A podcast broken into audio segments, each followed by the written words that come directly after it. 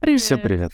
Привет. Привет, ребята. Это CG подкаст номер один, главный подкаст о компьютерной графике. Там внизу кнопка подписаться на YouTube. Саша да, Красновицкий, а CG-артист МРП. Игорь Эйт. Э, CG-артист. CG-артист. И у нас в гостях Саша Баптизаманская. Как, как тебя правильно представить? Agile э, мастер. Как скрам. Мастер?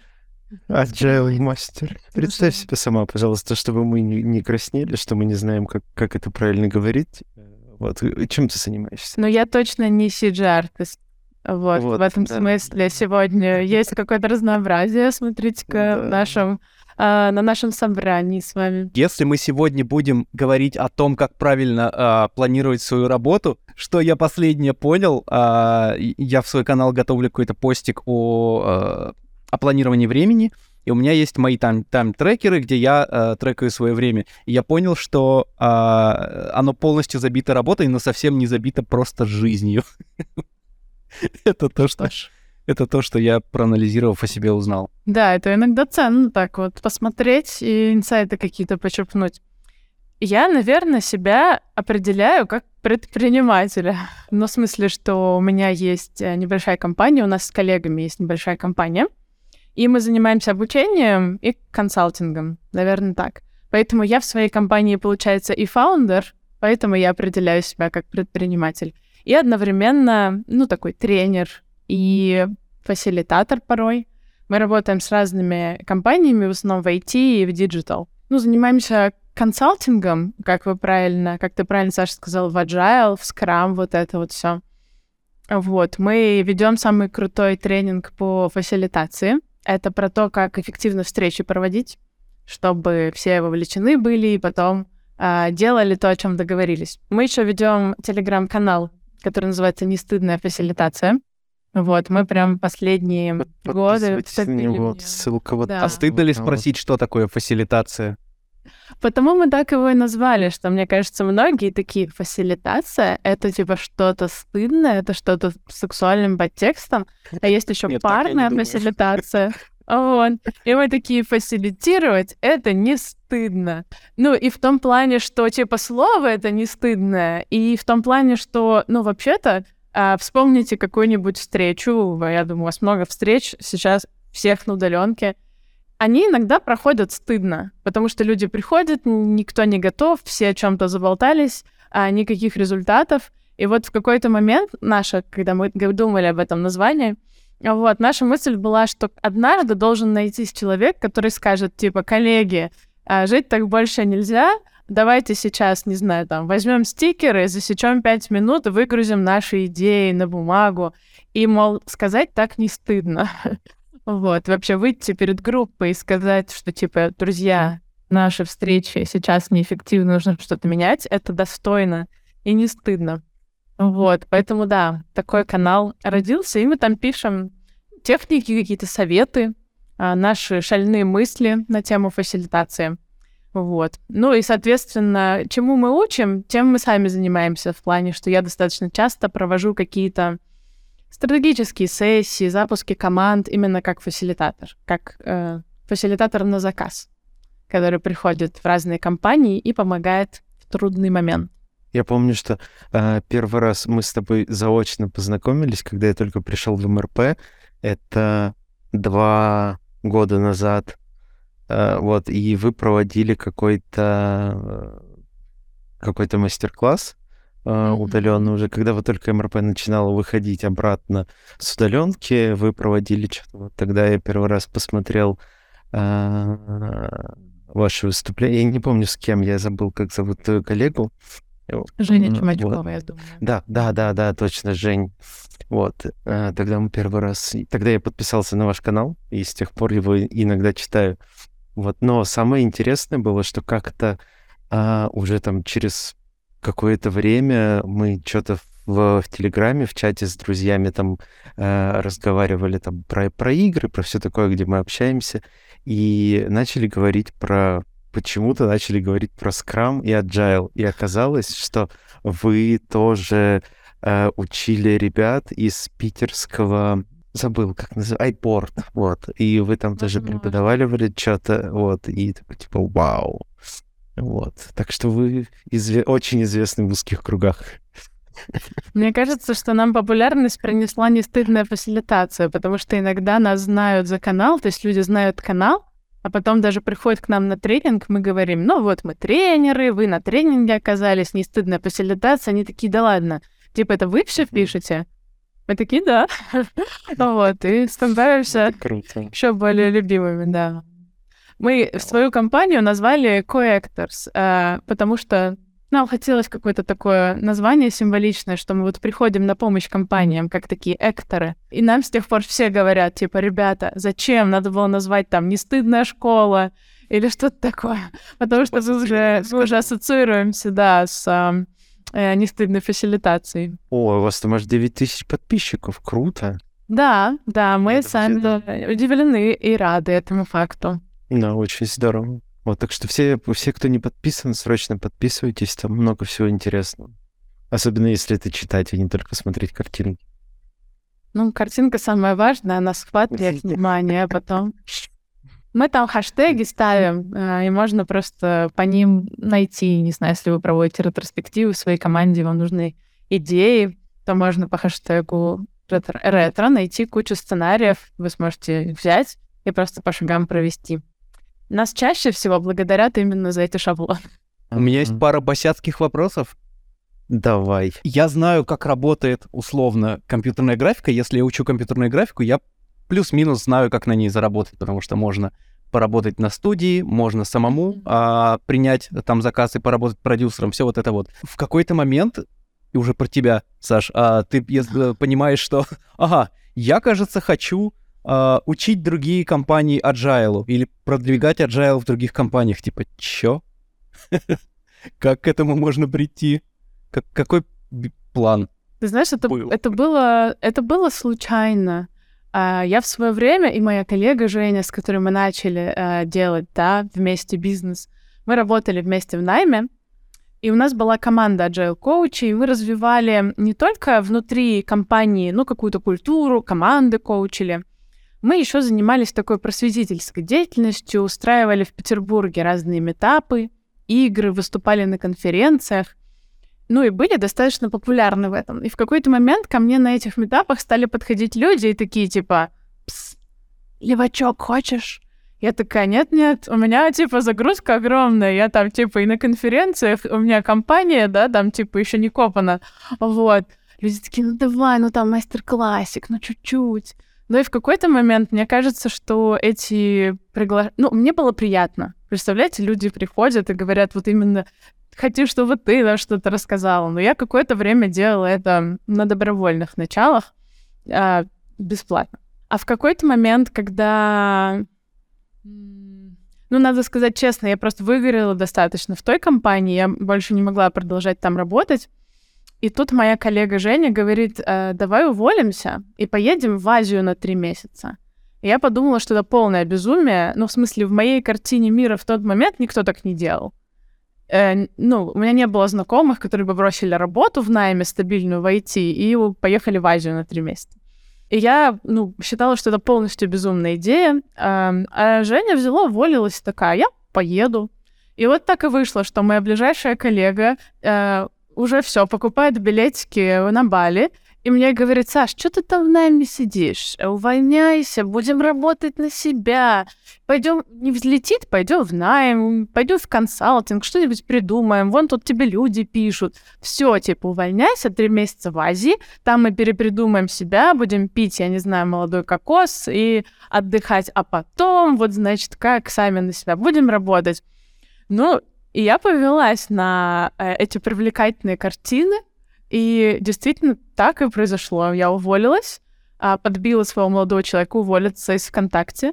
Все тоже на него смотрели как на безумца, такие... А ему оставался еще месяц до годового бонуса. А ВКонтакте довольно приличный годовой бонус. И все мы говорили, Влад, ну ты чего? Ну давай ты как бы просто за свой счет возьмешь, а потом приедешь, вернешься, бонус получишь. Он такой, нет, я тебя тоже увольняюсь. И, в общем, мы все вместе рванули а, в Азию, а, на Бали. так я первый раз оказалась на Бали. Как видите, эм, мне как-то понравилось, потому что теперь я здесь живу. И когда мы вернулись, мы действительно стали работать на себя. Ну, то есть прошлись по вот этим всем людям, которые предлагали какие-то мастер-классы, левачок, и э, потихонечку начали работать, э, ну, как-то на себя. Мы, конечно, ждали, что нас ждет э, обогащение, грандиозный рост и э, популярность. Все в жизни не так просто в предпринимательстве.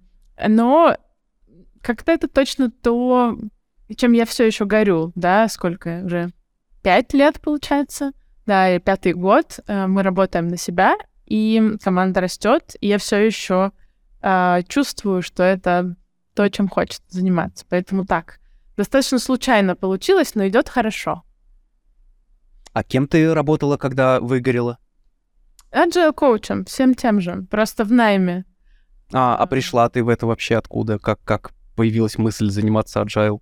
Ну, то есть едва ли ты, когда была маленькая, и тебя взрослые спрашивали, «Саш, кем ты хочешь стать?» Ты такая, agile коучем. А почему, почему ты поменял взрослых? Почему взрослые говорят песклявый голос? У меня вообще башня течет. Чтобы с, с ребенком, типа, типа, да. А меня, когда спрашивали, я говорила, что я хочу стать психологом потому что мне ну, как-то это нравилось. Это же самое, это близко. Вот. вот. Э, мне кажется, что это просто грандиозный план, который сбылся в моей жизни, потому что я хотела быть психологом, я собиралась поступать, но я из очень э, религиозной семьи. Ну, то есть у меня дом, у меня такое было детство, э, очень православное, мы ходили в храм, каждый день молились. Я там до 12 лет ни разу джинсы не носила, потому что там это не женская а, одежда. Вот, потом как-то стало попроще с этим. А, и когда я сказала, что я хочу быть психологом, мне сказали четко нет. Как родители, так, ну, скорее как папа, так и мой духовный отец. Он сказал, Александра, врачевать души — это задача священника, а вот к тебе придет человек гомосексуальной ориентации, и это же грех смертный, а ты что ему скажешь? Что типа ты принимаешь его таким, и расскажите, мол, о своих сложностях. Так нельзя, поэтому иди-ка ты учись на лингвиста. Это у тебя в каком вот. возрасте был разговор? Перед универом? Ну, да, да, ну то есть я школу заканчивала, у меня был вопрос, куда, я там хотела на психолога поступать, вот, и мой э, духовный отец, так скажем, меня отговорил. И поступила я на лингвистику, что не мешало мне на соседний факультет бегать, подслушивать лекции всякие по конфликтологии, психологии. В общем, мне всегда очень нравилось. Вот. А, и когда я закончила лингвистику, э, я закончила бакалавра.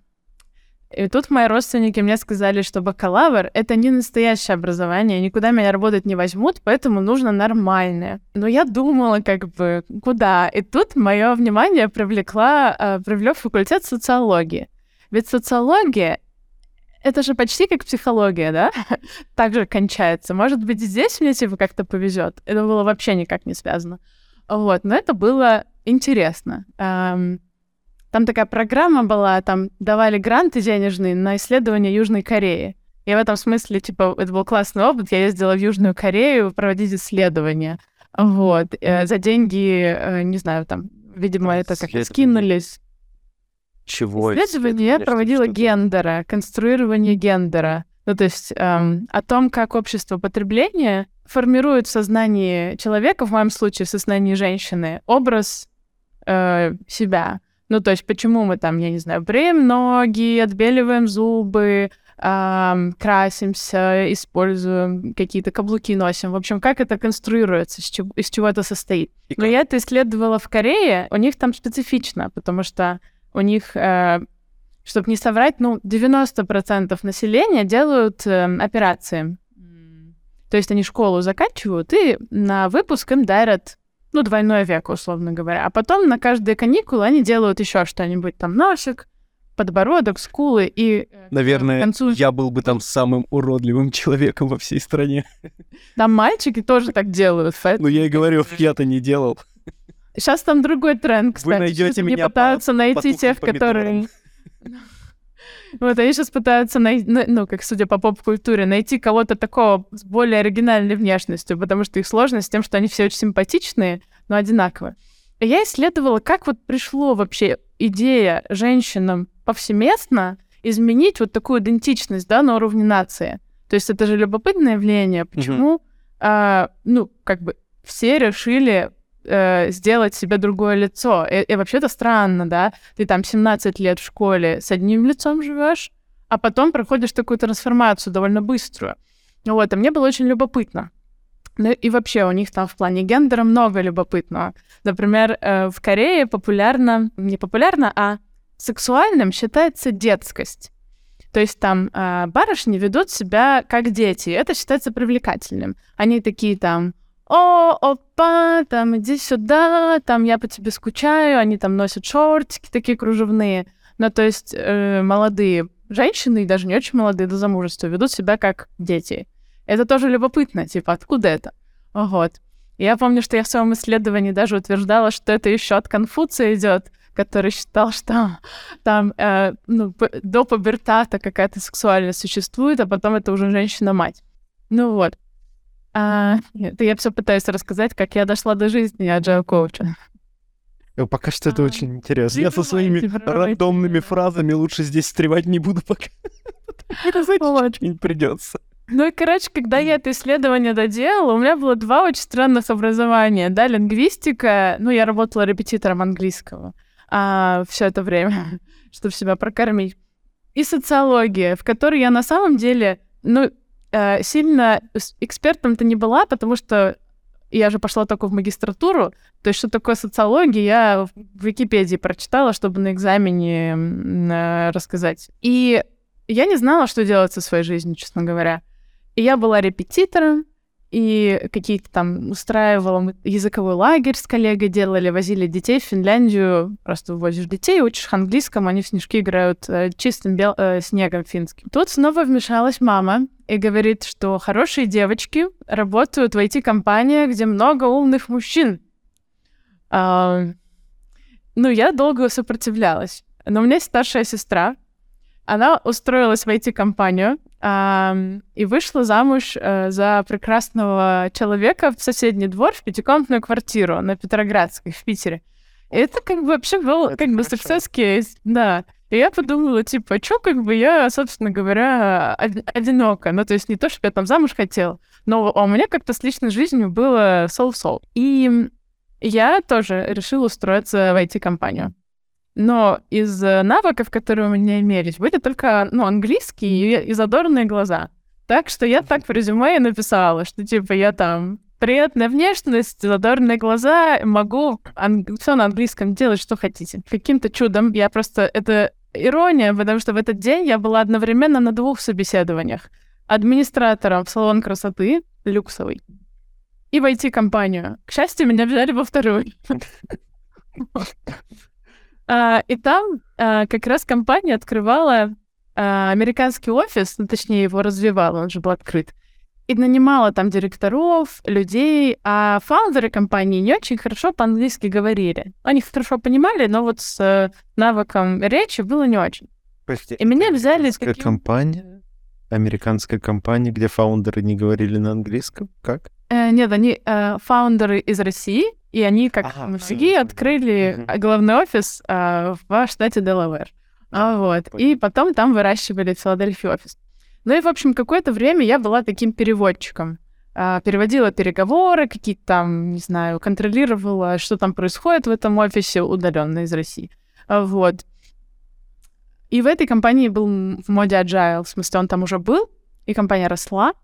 То есть, когда я пришла, нас было где-то 70, а когда э, стало там, я не знаю, 100, 150, а вот эти вот все agile процессы, которые когда-то были созданы, я не знаю, чуть ли не самим SEO, они уже стали забываться. И в какой-то момент меня директор спросил, типа, умеешь проводить стендапы? Это такое событие, это типа летучка а, ежедневная, скрам. А, вот. И я говорю, ну, видела, как люди это делают. И я стала ходить, помогать людям вот как бы регулярно синхронизироваться а потом регулярно там ретроспективу проводить. Ну и тут я поняла, что, в общем-то, наверное, в этой работе сходится все, что я люблю. А, это работа с людьми, типа психология, которую я всегда мечтала, и это веселее, потому что там целая команда со своими приколами. Ну и еще какая-то деятельность, вот э, создание продукта, да, работа там с пользователем, какими-то гипотезами, типа, все было супер интересно. Поэтому, э, ну, у меня в тот момент, мне кажется, как крылья какие-то выросли. Ну, то есть я наконец поняла, чем я хочу заниматься. И э, с тех пор я развиваюсь в этом. Пусть в разные немного стороны. То есть сначала я прям очень втопила в Agile Scrum, а сейчас мне, наверное, э, не знаю, больше э, интересно не процессы выстраивать, а скорее с людьми работать. И все за это время я получила третье высшее образование психологическое. Представляете, как все сложилось? к 30 у меня просто все мои гештальты подзакрылись. И, конечно, я гештальт-психолог. Ну, в общем, да, так рассказываешь, и ретроспективно кажется, что здорово вышло. Мне, конечно, кажется, что это, знаете, стечение каких-то удачливых обстоятельств, просто повезло. Но я думаю, что в каждом везении есть э, большая доля труда. Ну, это звучит как ну, просто большая доля труда, и везения там очень мало. Ну, единственное, что вот с этим с салоном красоты, конечно, тут, тут тебе да. не повезло. Пришлось идти войти. Да, не прошла. Ну что, у вас есть еще вопросы? А? Босяцкие. Босяцкие. Да фигища, конечно. Ты что? А, ну, давайте сначала по теме, а то я начну про свою жизнь. Ну, у нас дипломированный психолог, так что ну, мне, кстати, вот интересно, я когда думала, типа, о чем с вами говорить, потому что я посмотрела ваши там а, предыдущие выпуски, они все разные на самом деле. А, я как раз хотела вас спросить о том, как вам живется в распределенном мире, а, даже в таком в более распределенном, ну, работается, наверное, скорее, который стал после начала войны. Потому что я помню, что мы с Майнроудом ну, обсуждали, в общем, как настроить на удаленке во время ковида больше коммуникации. А сейчас, как я понимаю, вы стали еще более удаленными в плане того, что а, ну, мы с вами все в трех разных странах, да, то есть это говорит о том, что вы распределенная компания теперь. У нас же открылся офис в Ереване, uh-huh. Uh-huh. вот, и тут переехало, ну, сейчас, наверное, человек 20, чуть больше, может, 22-23, вот, и сейчас такой идет какая-то перестройка всего, потому что полноценно не переехала ни одна команда. Типа, часть осталась. Вот больше, больше всего переехала а, а, там, наверное, один человек остался, и пятеро переехало. А так, э, в основном, ну, переезжали команда целиком, где два человека в команде было, но mm-hmm. там они постепенно а, как-то перестали существовать. Сейчас такое плавающее состояние всего, и так как мы э, работаем над одними и теми же проектами, одними и теми же задачами, то это необычный experience относительно того, что как это происходило в Москве. Это что-то mm-hmm. другое совершенно. И вот сейчас идет процесс понимания того, как вообще это делается. А в чем непривычность ну, основная? В том, что э, раньше вы друг другу за стол могли подходить, а сейчас созваниваетесь или в чем? Ну, да, да, да, это не главное. Ну, в целом того, что команд стало меньше сильно. Ну, в, смысле, у нас там было, не знаю, человек 80, uh-huh. а, а тут 20. Вот, все сильно uh-huh. компактнее стало. И, ну, созванивание, да, конечно. То есть, когда ты можешь просто подойти к человеку, потратить 30 секунд узнать, что тебе нужно, а так тебе нужно списаться, договориться, когда ему удобно, созвониться, mm-hmm. там еще что-то не работает, тебе нужно как-то показать файлы, которые тебе нужно показать. Это тоже накладывает свой а, след какой-то, отпечаток. Но это такое не сильно значительная штука, больше про что-то такое внутри интересно, как, как, как это строится сейчас. Как будто бы это что-то совсем другое. Ну да, было бы странно, что если бы команды разделились, и все вообще не, неизменно осталось по ощущениям. Ну да, да. Ну, у, у нас еще э, в целом, наверное, полегче, потому что э, у нас же э, есть этот э, шлюз, где, mm-hmm. где, где нет команд, где временные команды создаются. И э, с этим проще, потому что вот мы с ребятами сейчас, с которыми делаем общую задачу, мы, по сути, все из, из этого шлюза, и мы тут просто собрались временно и делаем сейчас одну задачу. Поэтому э, тут нам проще. У нас не было такого, знаешь, как разрыва отношений. Семью не было. Да, да, да. да. Мне кажется, вот... Строим что-то заново. вот сейчас все, кто э, это слушает, и все, кто знают, как МРП работает, им более-менее все понятно. А для тех, кто э, подключился после того, как Арман последний раз у нас был в гостях, они немного недоумевают от того, что, какие шлюзы, какие команды переехали. Да, я, я зато очень радуюсь. Мне идеально понятно, что ты имеешь в виду. Мы в свое время к вам приехали, всю терминологию выучили. И я теперь, когда геймдев консультирую, я там словами всякие, типа, осеты, как угодно распоряжаюсь. Говорю, мне все понятно. Они такие, вот, у нас, типа, такие нагрузки, это ж, типа, рендеры. Я говорю, ребята, типа, что вы об этом знаете? Сейчас я вам, значит, расскажу, как я ездила в Main Road, и как мы там кишку моделили.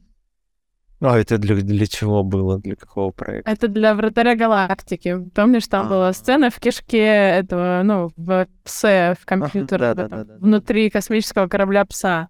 Вот, я помню, что мы с пам-цепелинами, в общем, там, эм, цвет там делали для нее. Ну, в смысле, я смотрела и ничего не делала, конечно. Вот, но сами по себе задачи, которые у них были в пуле, типа там, пощупать кишку, это была цель спринта, вот. И я спрашивала, как вы поймете, что типа вы ее пощупали? Они такие, ну, мы пощупаем. Звучит неприятно. Остановите меня. Да, на самом деле то, что ты описываешь, это сейчас, ну вот это разоп... э, пере... Ну, переехавшие команды, которые пытаются понять, как теперь э, выстроить процесс коммуникации, это, мне кажется, то, чем я занимаюсь, ну вот последнее время больше всего.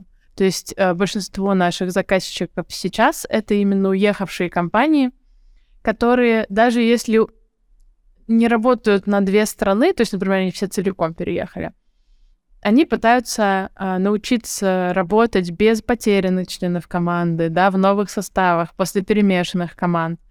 Э, пытаются научиться работать, когда э, вроде надо дело делать, да, а голова занята тем, как, я не знаю, там, квартиру продать в Москве и фокус на другое, на самом деле. Вот, ну, когда только начались военные действия, мы, конечно, много работали с теми командами, где, ну, какой-то конфликт был, связанный с взглядами на все это дело.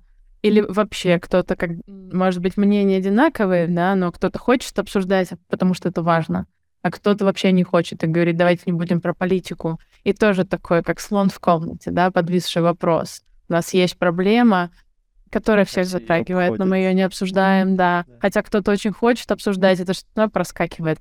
В общем, мы много вот с этим работали, с тем, чтобы вообще, ну, как-то научиться э, вот в этой сложной ситуации собрать, собрать себя или пересобрать себя заново. Ну и, да, распределенность тоже, потому что у нас в команде в нашей, в моей, в моей компании на 6 человек. Это самая расп распределенная команда. Да, да, у нас есть, соответственно, Денис в Польше, Женя в Грузии, Оксана в Будапеште, а Настя наша ассистентка в Москве, и Аня маркетолог пока тоже в Грузии, но собирается в Лондон. И я на Бали. И, ну, с Оксаной и Денисом у нас сейчас 7 часов разницы. Э, ну, как бы к такому меня жизнь не готовила, скажем так. Вот. И как вам пришлось перестраивать рабочий процесс э, из-за такой большой разницы во времени?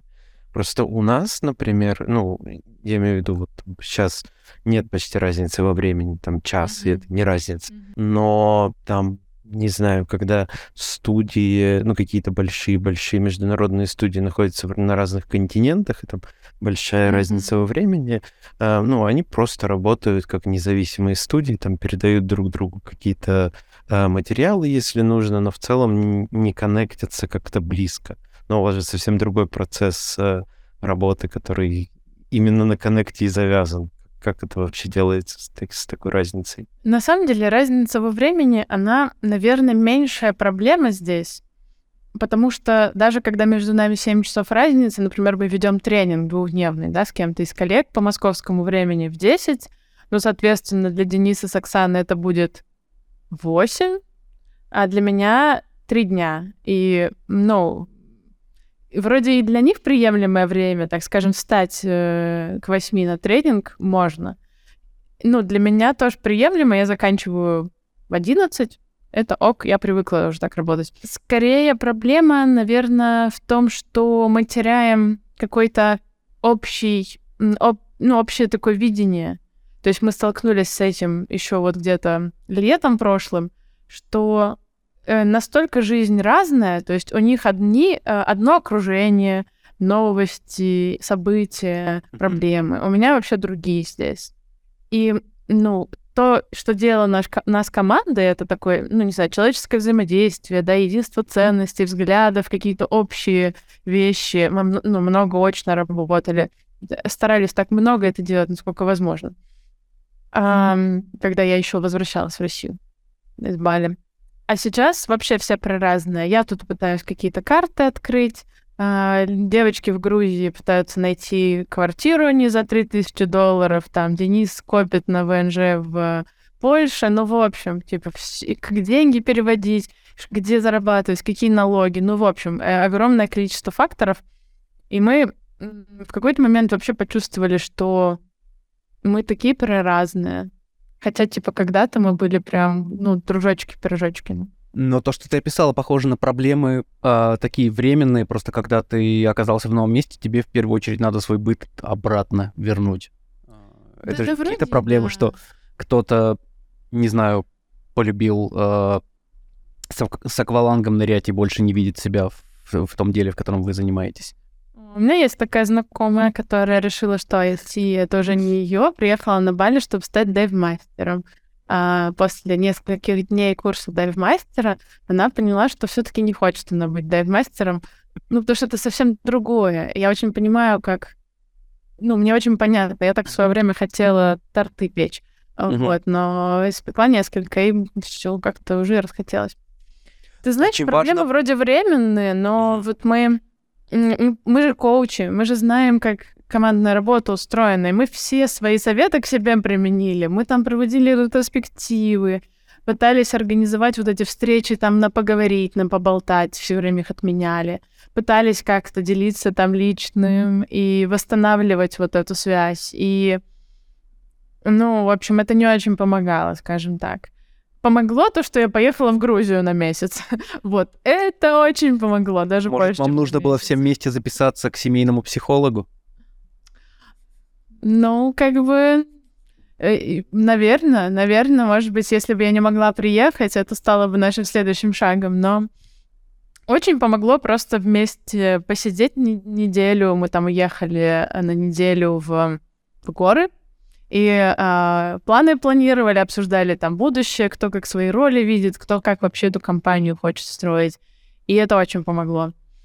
Вот. Ну, конечно, еще несколько у нас было техник, того, как вообще, ну, вот в этой распределенной команде, как сохранять эту близость. Мы с Оксаной даже вебинар перед Новым годом на эту тему делали. Эм, я думаю, что мы можем оставить ссылку, чтобы ребята посмотрели, кто нас слушает. Но, в общем, его такая корневая мысль, она в том, что э, всякие тимбилдинги и посиделки с вином, они не очень работают э, для того, чтобы команду объединить. Поэтому нужны активности такие на стыке профессии и, и личности. А, например, у нас одна из активностей, которую мы делаем всей командой, мы называем ее командный шеринг. И эм, на самом деле это просто ответы по, на вопросы по кругу. Но эм, примечательным является то, что это за вопросы. Ну, там, например, есть такие вопросы, э, что тебя там сейчас больше всего тревожит? И тут люди могут поделиться и своими какими-то личными тревогами, профессиональными. Там, а что тебя больше всего вдохновляет? И мой любимый вопрос, а, как ты видишь свое будущее в компании, нашей компании? Да, потому что обстоятельства вокруг меня могут меняться. Там может быть разная погода, разное настроение, разный уровень энергии, разные интересы. Но мы э, регулярно с коллегами сверяемся о том, как кто видит сейчас, ну, вот в этот день, да, свое будущее в компании. И это, ну, в общем, работает очень круто. Сразу понятно, на кого можно, ну, как-то положиться в ближайшее время, да, а кто скорее хочет, ну, чуть меньше участвовать, в общем, в движухе. Uh-huh. А, кто сейчас скорее верит и вдохновлен, а кто сомневается и кому нужна, может быть, поддержка, может быть, с этого человека можно что-то снять. Вот. Ну и вообще можно так, плохая метафора военная, но, в общем, хочется понимать, какими бойцами мы располагаем, да, и этот вопрос и такая активность очень помогает. А, и вот такую близость восстановить да, и это вроде бы все про каждого, но оно в то же время очень сильно влияет на работу. Поэтому наш такой глобальный совет всем, кто работает над, эм, ну или хочет поработать над вот этим чувством единства командного, не делать это в отрыве от работы, а поискать вот этот стык. Вот, там в вебинаре мы много приводим э, активностей, которые можно попробовать. Вот вопросы, которые ты задала, которые вы друг, э, которые ты назвала, которые вы друг другу задавали, а я обычно э, задаю их себе э, в январе, потому что ты сдал какие-то проекты, у тебя э, еще новые не начались, и ты можешь подумать, э, скорректировать свой план там на год условно, э, какую-то переоценку ценности сделать. Э, но в этом году я это сделать не успел. Uh, я успел прийти к тому, что вот обязательно в эту сессию отдыха именно мне нужно подумать, ну, как-то скорректировать свое видение, чем что я делаю дальше. То есть мне глобально все, все ок, но как-то вот иногда хочется mm-hmm. себя чуть вот туда направить, чуть сюда направить. И а, я не успел это сделать. Я, я зачем-то с дуру взял а, срочнейший проект, и я страдаю. Я прям сейчас страдаю, я понимаю, что, блин, мне не хватило времени, чтобы себя привести в порядок, мысли свои привести. Ужасно. Я, я себя последние три дня из-за именно из-за этого, а, потому что ты называла эти вопросы, я прям такой, ага, угу, да, вот. А, я-то этому времени а, не смог уделить. Я надеюсь, что я на днях сдам этот проект, потому что он супер горячий, там на несколько дней, и, и, и потом я снова отдохну и займусь этим. Но да, вот то, что ты перечислила, оно, по крайней мере, мне оно тоже помогает не в рамках даже команды, а вот mm-hmm.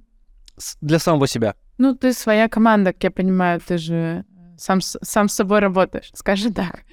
Ты сам с собой с проектом, правильно? Или у тебя есть тоже какие-то коллеги сейчас? Ну, так как я сейчас не в студии работаю, а mm-hmm. один, как, как, mm-hmm. как, как ну, фриланс, условно, да, self-employed, то я вот в этом направлении э, mm-hmm. мыслю. Да. И тут, знаешь, ты пока говорил, я подумала, что, ну, ты сказал, что я это делаю там к Новому году, и я такая, вообще, да, очень логично, типа, Новый год начинается, там понять вообще, как бы, чего я хочу дальше. Угу. Мне кажется, что мы стали делать это регулярно, мы это одно время прям каждую неделю делали, потому что все вокруг так сильно менялось, что вот этот горизонт планирования и вот эта стабильность, не знаю, какого-то, какой-то приверженности, стабильность состояния внутреннего, угу. она ну, в общем, очень быстро менялось. И в этом смысле нам было важнее делать это часто. Сейчас, например, поскольку все чуть стабилизировалось, мы там раз в месяц это делаем. Вот. Любопытно, что все равно каждый раз ответы разные на эти вопросы. Я тоже каждый раз думаю, что, ну, готовлюсь к этой встрече морально, и думаю, что вот я отвечу на вопрос, как я вижу свое будущее в Coactors? Mm-hmm. Вижу. А вот. Но каждый раз отвечаю разные, и каждый раз этому удивляюсь. Мне кажется, пока ты думаешь, а, именно а, думаешь про ответы на какие-то вопросы, там не отвечаешь, сори, если это запутано, но как мне видится, если ты думаешь, что знаешь э, ответы на какие-то вопросы, но не проговариваешь их, то проговорив, возможно, у тебя там какая-то еще ветка открывается, и И, и, и э, уделяя время тому, что ты именно формулируешь эту мысль, ты как будто бы ее еще и корректируешь. Ну, касательно себя, касательно чем, чем ты занимаешься. Мне вообще помогает говорить, честно говоря. Ну, я вот редко репетирую, что я собираюсь сказать. Mm-hmm. Потому что обычно какие-то хорошие мысли приходят ко мне во время разговора. И это я много выступаю, не знаю, выступала раньше, наверное, особенно много. Мне это очень нравится. Вот, то есть мне прям нравится выйти перед залом людей и э, что-то рассказывать. Это вдохновляет. Я после этого как пьяная еще три часа хожу такая счастливая. Вот я просто знаю, что многие очень боятся сцены, а у меня наоборот такое опьяняющее действие. Интересно. И э, я раньше много готовилась к выступлениям. То есть я mm-hmm. такая прописывала себе, что я буду говорить. Ну, и это, кстати, помогает сделать доклад э, или там какой-то, да, ну, доклад, наверное, можно сказать, качественным. Но с годами, как я практиковалась в этом, я начала давать себе возможность э, чуть меньше планировать вторую половину. То есть я все еще первые несколько слайдов, да, где я рассказываю про себя и про доклад, о чем вообще люди услышат в следующие 40 минут, я все еще прописываю, а потом позволяю себе пуститься в э, свободное плавание мысли. Ну, у меня есть какая-то презентация обычно там. И коллеги отмечают, что типа тебя где-то слайды там с пятого начинает нести неистово, и все. потом все как в тумане. И очень любопытно потом пересматривать свои выступления. Я выступала на Что я там говорила? конференции. Про что? Про что я рассказала? Да, да, да, да. Я выступала с одним докладом на двух конференциях с перерывом где-то типа полгода. И э, чтобы вспомнить ко второй конференции, мне пришлось пересмотреть первое выступление. Ну, и это всегда неловкий момент, когда смотришь э, собственное выступление, и такой, господи, что это за человек? Почему она так нелепо выглядит? Где твои руки? Почему у тебя так зажата челюсть?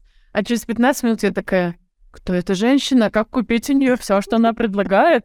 Откуда она такие мысли интересные достала? Это что, типа, я людям затираю? Серьезно, это я там стою невероятно. В общем, это забавное чувство. Основная услуга, которую вы предлагаете, это переорганизация внутри компании? Знаешь, у нас сейчас, наверное, основная услуга, которую мы предлагаем, это тренинг по фасилитации. То есть мы обучаем... Я все еще не знаю, что это за слово. Я расскажу тебе. Мы обучаем людей внутри компании проводить, э, проводить эффективные встречи в команде или в группе. Э, сейчас особенно на удаленке, но в целом и в офисе, да, то есть команда на регулярной основе собирается. Э, и если нету никакой там, никакого плана, никаких правил, никаких инструментов не используется, то встречи часто превращаются в эм, пришли, поболтали, разошлись. И потом договоренности не выполняются, или люди не вовлечены. Я думаю, что вы тоже были на таких встречах, где есть типа 50 человек, из них говорят 4, а остальные сидят. Забавный факт, я не был на таких. Да ладно, я даже была на таких встречах. Вот, в вашей индустрии. Ну, Нет, я, знаю, что они бывают, и вот а, у нас а, были ребята, которые говорят, что в студиях, в которых они работают, очень много а, созвонов, в том числе ненужных, на которых ты формально присутствуешь. Да, я просто к тому, что... Вот, и это Да, я знаю, что они бывают, конечно. Ну и тем более фасилитация — это в том числе про то, чтобы качественно поработать вообще над встречами в компании, понять, какие мы встречи проводим, кто на них нужен, да, все необходимые, никого лишнего, зачем они нужны, что мы хотим получить, там, я не знаю, на входе, что на выходе. То есть тут есть какой составлять план на созвон? Эм, ну, мы учим, наверное, и этому тоже. Мы в первую очередь учим человека прямо на встрече, то есть того ведущего, который есть, прямо на встрече ее проводить. То есть собрались люди, и человек там выходит и говорит, так, друзья, давайте убедимся, что мы все сюда пришли с одной целью. Кто пришел сюда, чтобы там, не знаю, поставить квартальные цели? Э, там, не знаю, покажите палец вверх в камеру. Сверились, да, каким-то образом. Э, человек этот подготовил некий план. Это тоже то, чему мы учим. Как поставить там цели в команде или компании. Для этого нужен некий план, что надо сначала сделать, например, посмотреть метрики, чтобы там директор рассказал про какое-то видение, потом уже переходить к постановке цели, о чего мы хотим дальше, да, для этого тоже есть техники. Нельзя просто сказать людям, а теперь пишите цели, они не напишут. Поэтому есть человек, это фасилитатор, который заготавливает некий план встречи и проводит людей через него. Помогает им быть включенными, э, фиксирует какие-то мысли или помогает людям фиксировать, помогает людям понять друг друга, когда они говорят вроде одними словами, но про разное. Ну и самое важное, он помогает им договориться до каких-то решений, которые будут жизнеспособными. Да, не просто все покивали и типа вроде окей, но на самом деле нет. Да, фасилитатор убеждается, что люди действительно готовы ну, нести это решение дальше, э, чтобы оно ну, нашло, в общем, какое-то проявление в рабочей жизни. Будь то цели или какие-то изменения процесса, инициативные группы, да, инициативы вообще. И вот тренинг наш как раз про это. Как вообще вовлечь людей в компании вот в такую деятельность, чтобы не только менеджеры говорили там, ты э, делай одно, там, ты, ты пиши, ты переводи, да? Именно чтобы каждый вложил свой вклад, разработчики там свою перспективу какую-то привнесли, менеджеры объяснили, что им важно, там, не знаю, маркетологи рассказали, как, как, как они это видят. То есть вытаскивать чтобы инициативу какую-то из людей. Ну, наверное, да, да, то есть так вовлекать и э, договариваться о тех решениях, которые действительно, в которых действительно все верят. Потому что очень часто менеджер приносит какой-то план и говорит, будем делать вот так. Люди такие, окей. Но на самом деле, пон... а, поняли ли они этот план, не факт, да, то есть то, что написано, слова вроде понятны, вот. А то, что они э, будут это делать как-то мотивированно, тоже не факт. Это же его решение. Он там что-то придумал, принес. Ну, мы как бы сделали, что в ТЗ было написано. Ну, вот что-то получилось. Да, когда люди, например, это решение сами сгенерили, придумали, то есть они проанализировали какие-то вводные, приняли участие в его формировании, то их приверженность этому решению, она запредельная. То есть они будут действительно много вкладываться в то, чтобы ну, то, что получится, оно было ну, каким-то классным, качественным, то есть не, не стыдным. а, вот. И это большая, ну, это, наверное, основной продукт. Мы ведем эти тренинги как открытые, то есть можно на открытый класс записаться, и в открытом тренинге принимают участие люди из разных компаний. Это прикольно, потому что можно разные кейсы послушать.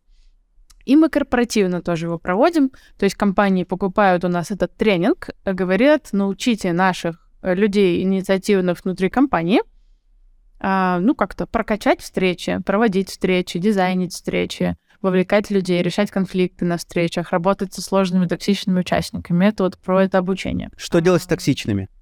Ну, а, это... С токсичными, с теми, а, кого сложно вовлечь, из кого сложно вытянуть инициативу, а, с такими людьми. Ну, То есть, которые... И... Да, да, токсичные, хорошее да. слово полностью. Ну, оно, оно как бы маркерное такое. То есть мы честно стараемся его не использовать, потому что, мне кажется, им называют все подряд. Uh-huh. Я, наверное, для себя называю таких участников неудобными.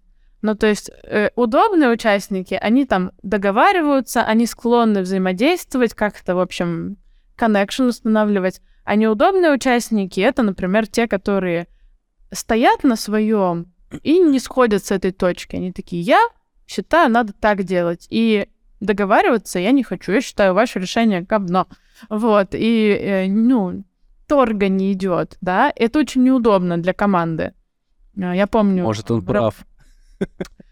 Знаешь, вполне возможно, но э, тут два варианта, да. У меня была такая команда э, знакомая, где одни, люди хотели одного, а один человек выделялся, и он, э, ну, они хотели больше такой командной работы, взаимодействия и э, коммуникации, там, не знаю, парной работы, там, стратегии, план развития команды составить, вот таких штук. А один человек хотел работу работать. Он такой, слушайте, мне вот вся эта как бы командная штука, мне мало интересна. Давайте не будем. И тут как бы видишь выбор. Может быть, ну как, он прав точно так же, как они. Просто они хотят одного, он другого это не значит, что он менее прав. Просто они разные. И вот как раз какая-то подобная, да, работа а, моя в тот момент, я проводила для них такую сессию, в общем, чтобы решить, команда мы или нет, и как нам дальше развиваться. И как эта да, ситуация это... была решена? Он ушел из команды. Ну, смотри, а, такое себе решение. А, был человек... Да, вот всем вроде полегчало. Да, кроме человека, который им, вот, вот. Нет, он не уволился, он просто ушел э, в шлюз, условно Из команды ушел. А. Угу. Не... Просто, видишь, они сильно мучили друг друга. То есть, типа, тебе комфортнее работать одному, э, работая один, Uh, пусть тебе будет да удобно. нет, ему комфортно было просто работать в команде с другой культурой, да, у них была культура взаимодействия, они хотели вот, типа, обниматься там, детей крестить вместе, на тимбилдинге ходить. Он хотел на работу приходить работать. Мне, наверное, ближе первая парадигма, но я абсолютно признаю, что есть люди, которые, может быть, на данном этапе времени просто хотят ходить на работу. Ну, то есть, может, у него там, не знаю, своя жизнь какая-то, и ему просто нужно деньги зарабатывать, и у него нет там ресурсов и желания на то, чтобы с кем-то отношения выстраивать. Мне кажется, это ок. Сейчас, правда, э, с такой работой, ну, в IT, по крайней мере, мне кажется, становится все хуже, потому что командная работа приобретает больше популярности, а индивидуальная меньше. Но точно можно найти команду, где более такая ну, прохладная атмосфера, где люди скорее рабочих отношений придерживаются. И насколько я знаю, этому человеку это успешно удалось. В общем, и это я начала -то рассказ этот про токсичных людей, про неудобных людей. А, обычно мой подход, мы, правда, много про это рассказываем и на тренинге, и много есть каких-то подходов и техник. Я обычно стараюсь донести до людей, что за каждым неудобным поведением стоит некое намерение. Да, то есть человек, который уперся рогом и ни никуда, у него есть какое-то намерение, какая-то потребность. Ну, важно как-то ее прояснить. Да, человек, который оттягивает на себя все внимание на встрече, я думаю, вы знаете, таких там говорит беспрерывно, там всех перебивает, не знаю, что-то такое. У него, видимо, тоже есть потребность быть услышанным. Фасилитатор может организовать для него такую возможность. Вот. Ну, если нет возможности э, уделить внимание такому участнику, то есть просто разные более механические способы. Например, можно разделить людей на маленькие группы. Ну, то есть там есть команда 9 человек, есть из них один, который много очень внимания сейчас оттягивает и там прокритикует бурно другие мнения.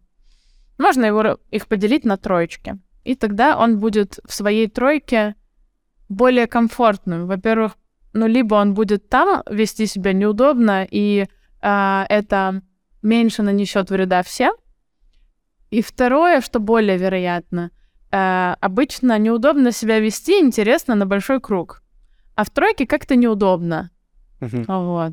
Ну, то есть, не знаю, если вы вспомните какие-то школьные ситуации, то там главные там сорванцы и не знаю, маленькие негодники, им было интересно прикалываться, когда ну, в большой группе, но, например, там вдвоем или в какой-то маленькой эм, кружке, не знаю, там.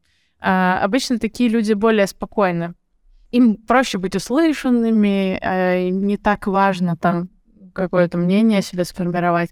В этом смысле один из таких простых и действенных подходов — это просто разделить людей на маленькие группы и дать им задание.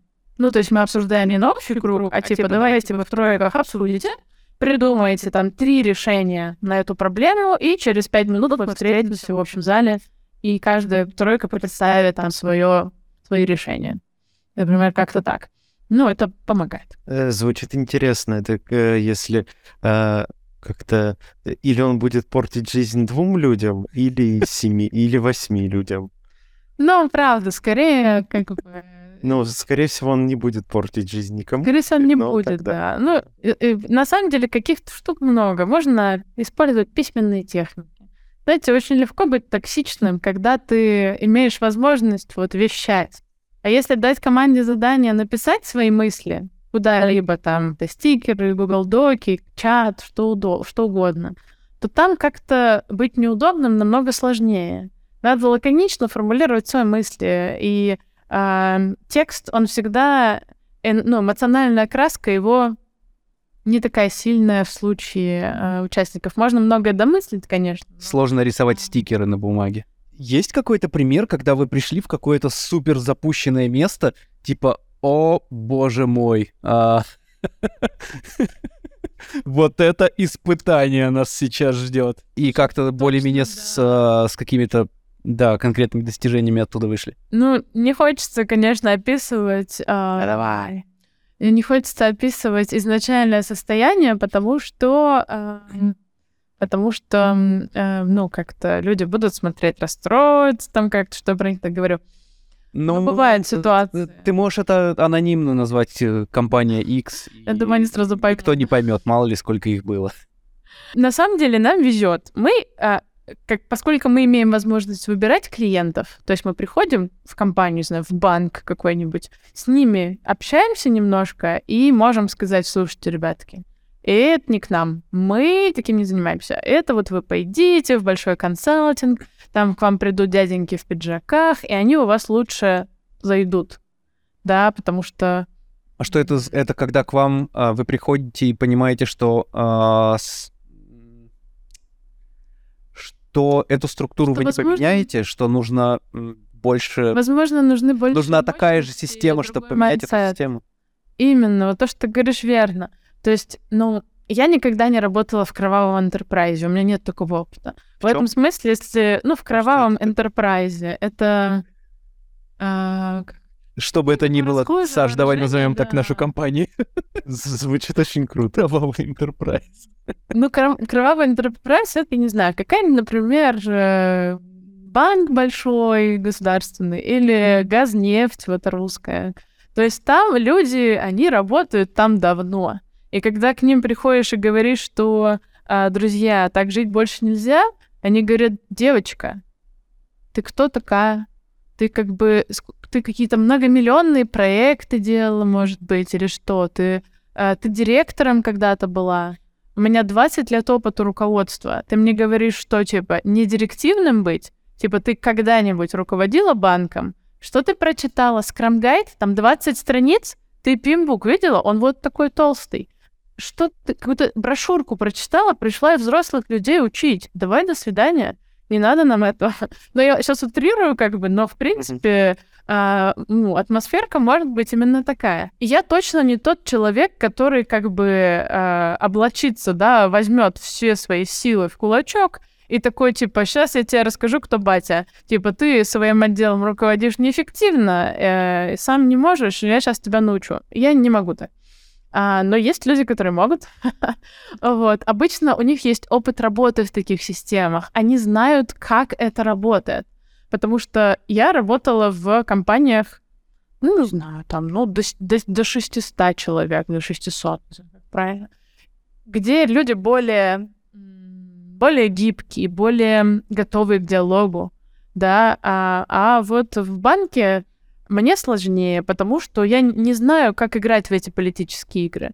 Да, я знаю, как играть в политические игры стартап-культуры. А вот как обойти, в общем, ограничения системы, ну, у меня какие-то, конечно, идеи есть, но я точно не самый эффективный тренер или коуч для такой компании. Поэтому есть вот люди, у которых есть такой опыт, и я обычно говорю, что вот обратитесь к коллегам. А когда коллеги встречаются, наоборот, в ситуации, где их э, подход не, не то, что нужно, да, они скорее зовут меня. Например, в случае, когда проблемы носят какой-то, эм, ну, такой психологический, коммуникационный характер. Когда они встречаются с тем, что проблема компании не в структуре, в первую очередь, а в том, что, например, команда директоров, ну, они в конфликте в каком-то находятся, да, они не могут договариваться, они друг друга не слышат, они там имеют претензии друг к другу, но они не высказаны, и эти претензии накопились, и, в общем, там все на пороховой бочке сидят. Понятное дело, что такая команда директоров много, ну, успешного не- не сделает, потому что люди э, не чувствуют их э, сонаправленными. И вот в таких ситуациях, например, зовут там, меня или нас, потому что мы умеем работать с людьми, как с людьми. Выстраивать какую-то Они коммуникацию. объединяются против вас, как против общего врага. Ну, скорее, у меня такое однажды было, но с тех пор, кстати, такого не было. Один раз у меня такой все кейс был, когда люди эту общность нашли, объединившись против меня. Не знаю, насколько им долго этого хватило, но они выглядели вполне едиными. Колян, наши проблемы ничто. Кто это к нам пришел? Если им это помогло, Ну да. ваша работа сделана. как? Она же сработала. А много к вам приходят компании из графики? Потому что, а, ну, я так понимаю, айтишники, они... У них модно так работать, насколько я знаю, и, и, и, и они это часто практикуют. Но вот Рома Белов как-то говорил, что очень странно, что так мало компаний в графике работают по каким-то айтишным а, гайдам. Мне кажется, Арман тоже в свое время с такой же идеей решил этим интересоваться и как-то вообще что-то внедрять. Я не могу сказать, что очень много. Мы в свое время с Арманом выступили на какой-то конференции, и после этого, да, был некий пул людей, которые обращались, э, ну, он рассказал кейс э, Майнрода, я там про Agile. И после этого был некий пул людей, которые обращались. Вот. Э, Скорее, довольно много из геймдева вот э, таких ребят приходят, но их тут своя специфика. Э, Пока до ко- до- на данный момент все геймдев-компании, с которыми я общалась, они такие очень... ам, у них очень токсичная культура. И это огромная генерализация. но расскажи, расскажи. Просто из-за того, что у них есть жесткие дедлайны, так же, как, кстати, в графике. А, там как бы люди хотели бы работать ам, не знаю, дружно и сонаправленно и планировать свою работу.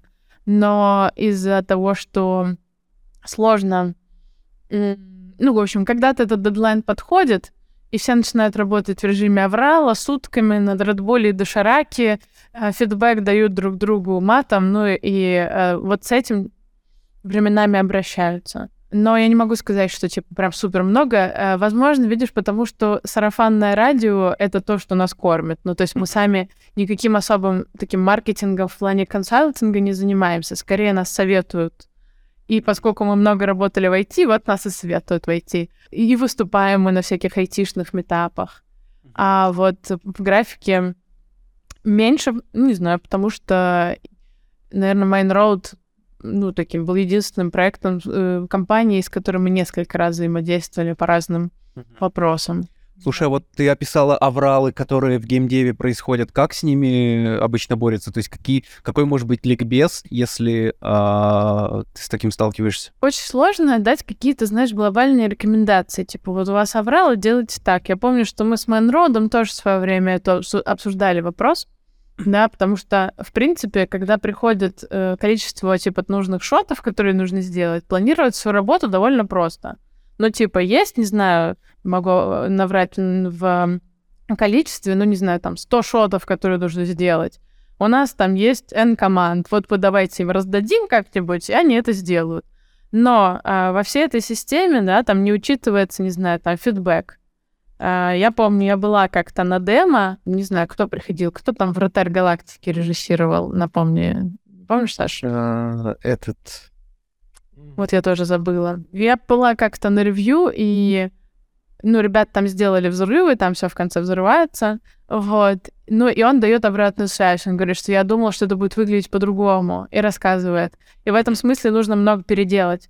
И мы, как мы в айтишке, часто двигаемся методом, скажем, прогрессивного JPEG, да, то есть мы сначала сделали как-то типа MVP, а потом ему докручиваем какие-то там фичи, финтифлюшечки. Вот как я поняла, в графике часто для того, чтобы получить обратную связь, нужно сделать с достаточным уровнем детализации.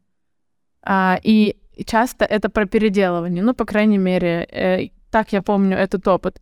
И э, аврал, он иногда возникает не из-за того, что мы плохо запланировали, а из-за того, что в конце много, не знаю, правок, переделок, и даже не в конце, а может быть даже по ходу и просто все это дело едет. Но я помню, что наша рекомендация, она все равно была по возможности двигаться э, именно наращиванием. То есть сначала сделали, условно говоря, э, грубую какую-то версию, чтобы можно было хотя бы получить обратную связь, это то или не то, а потом докручивать ей э, красоту. Ну, условно, и... поэтапное такое э, утверждение, поэтапное фиксирование и утверждение. Ну да, и есть же еще какие-то более важные, менее важные кусочки. Я помню, я вот консультировал один геймдев, ну, у них там какая-то, э, ну, тоже была игра, и мы просто искали те куски, где вот эта детализация супер. Э, супер э, детальная, она не нужна.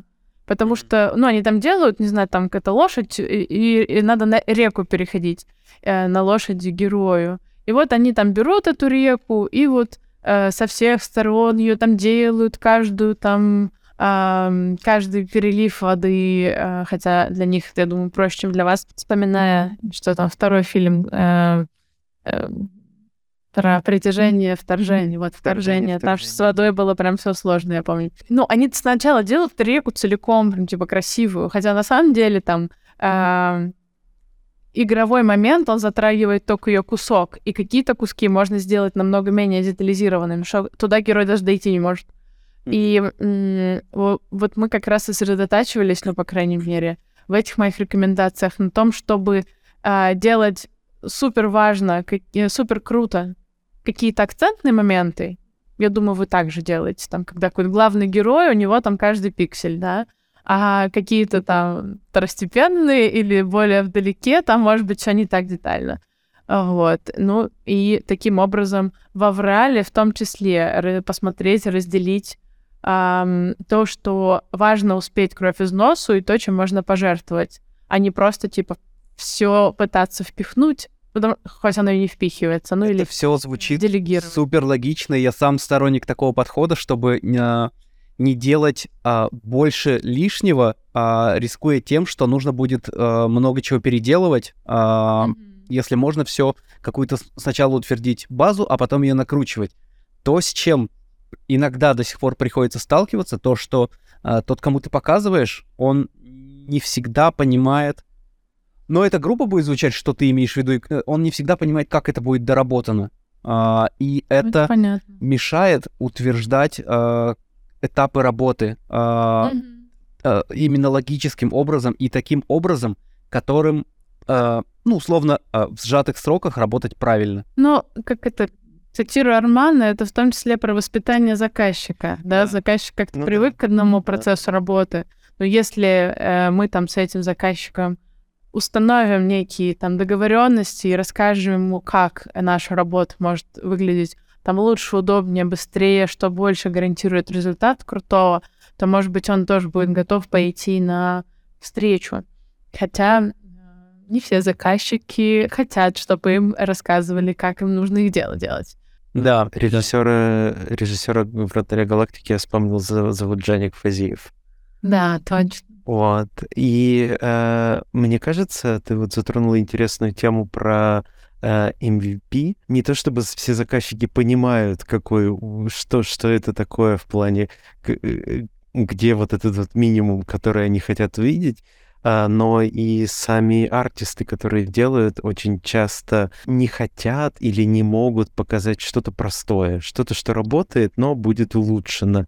А, потому что такое ощущение, как будто бы может быть, что ой, ну это не поймут, это слишком Мгм. долго объяснять, это типа, не так работает, еще это доправлю. Но то количество ошибок, которое можно избежать, показав это вот сейчас, э, оно, мне кажется, гораздо ценнее, чем ты наделаешь, наделаешь, наделаешь кучу всего, и тебе скажут, а, ну, все фигня, давай заново. Да, потому Это что, может, ты с самого начала вообще выбрал не, не ту форму для того, Ну чтобы да.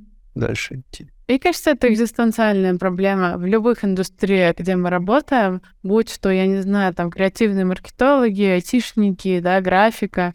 Люди говорят, людям сложно делать, ну, вот это MVP. Они говорят, ну, я не могу, как за смысле мы это не закончим. Тут, если вот это там не будет сделано, то оно вообще смысла не имеет.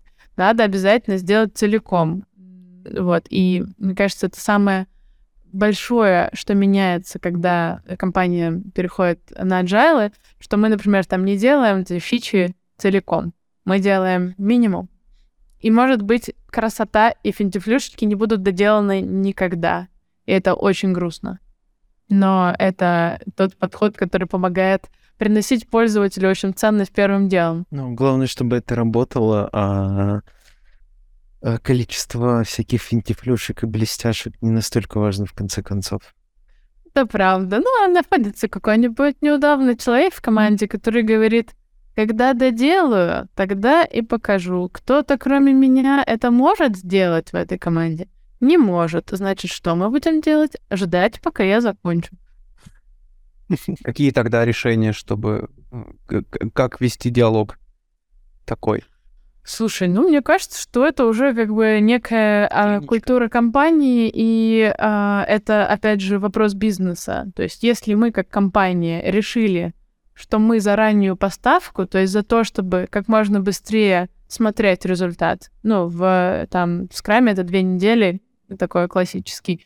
То есть раз в две недели мы показываем что-то готовое. Если команда или там люди в команде не готовы этому следовать, то это, мне кажется, такой ну, конфликт на уровне организации. Организация хочет от своих команд регулярной поставки.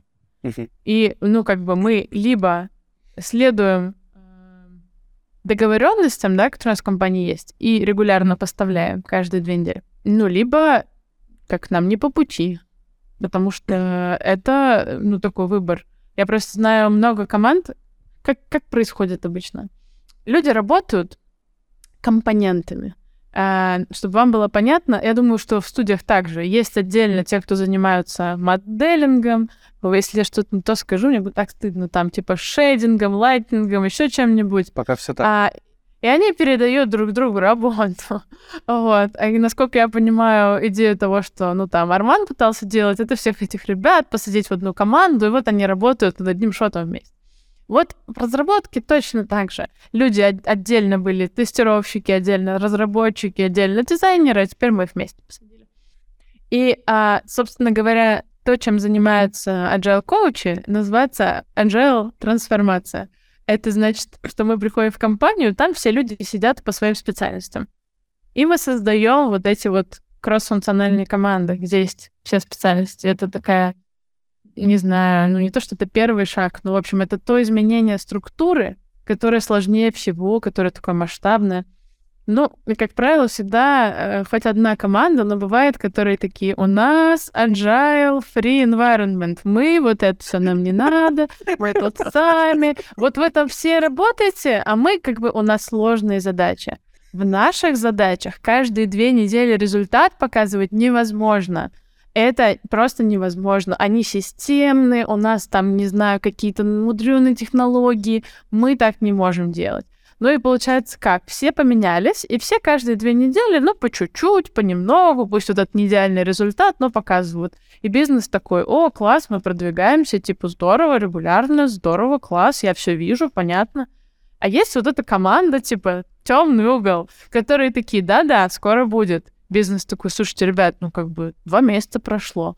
Они такие, у нас высоконагруженные системы, все очень сложно, мы вот пока там только вот там разбирались, это вот невозможно. Но бизнес такой, хорошо, ну давайте еще месяц, и потом как-то, ну, результат. Через месяц они там, ну, ничего не показывают. И в какой-то момент, ну, просто у бизнеса э, терпение кончается, и они говорят, слушайте, ну, как бы, либо каждые две недели, либо Вашу работу будет делать кто-то другой, потому что так невозможно. Вы там уже полгода нас кормите завтраками, а у вас написано только там часть системы. И э, не посмотреть, ни фидбэк дать, ни прогресс э, потрекать невозможно. Ну, в этот момент эти компании обычно сдаются, понуро приходят к agile коучам и говорят, мы все осознали, всю вину и глубину, пожалуйста, помогите, мы вообще не знаем, как это деливерить каждые две недели. А, конечно, ну, Uh, ну, правда, у меня много раз такое было. Ну, то есть это все равно про то, чтобы из людей выжимать максимум. Не так, как это звучит, но... Мне кажется, что так комфортнее, честно говоря. Через комфорт. Потому что... Разумеется. Люди и сами продвигаются. Ну, они, им понятнее, когда, знаешь, они каждые две недели что-то начинают и заканчивают. Да, я, я говорю это не в плохом контексте. Uh, у меня над собой такая же задача — выжить из себя максимум, сделая себе комфортно. Uh, я, я понимаю, как это звучит выжить из людей. Тебе уже, тебе уже 36, ты выжил из себя все. Когда-нибудь я умру. Но вообще, мне кажется, ну, как вот опыт э, работы в такой системе у меня есть, и э, это сильно продуктивнее, потому что ты э, там, ну, не знаю, у нас э, это каждую неделю проходит, происходит там, типа, какой-то э, глобальный дейлик с, там, со всеми, кто участвует в проекте, э, и планирование у нас на неделю э, ставится сейчас, и когда ты видишь результат э, через неделю, там, что вот там ты сделал что-то. И это, во-первых, какая-то дополнительная мотивация в этом все-таки есть. Mm-hmm. Ты сделал такие-то задачи, и все, ты к ним больше не вернешься. Или вернешься, но уже типа с теми знаниями, которые есть, и их нужно решать чуть-чуть по-другому. То есть это помогает, э, такой итеративный метод работы над mm-hmm. вообще любыми задачами. Это очень сильно помогает понимать задачу лучше, чем ты будешь закапываться в какой-то отдельный элемент, и вот бесконечно глубоко, все остальное будет такое непаханное поле лежать и, и ничего не сделано. Да, психологически проще, чем ты сидишь да, в своем углу с огромной задачей, никак, никак вообще. С каких шагов надо начать, чтобы, а, если ты уже понимаешь, что, возможно, ты, а, как, во-первых, осознать, что твоя работа может быть не совсем рационально организована, это первое. А второе, какие первые шаги сделать, чтобы... Ну, чтобы это исправить. И, и оценить результат. Это как у анонимных алкоголиков, сколько там, клуб 12 шагов? Так, да, да 12 клуб, шагов. Клуб ходив, входящих в agile. Да, как, как себе признаться, что ты алкоголик, и, и какие, какие первые шаги сделать. Слушай, мне кажется, что такой один из симптомов того, что что-то не так, это ну, неудовольствие какое-то. Я не, там не хочу... Я, конечно, сторонник того, что от работы нужно получать удовольствие. Наверное, не все с этим согласны.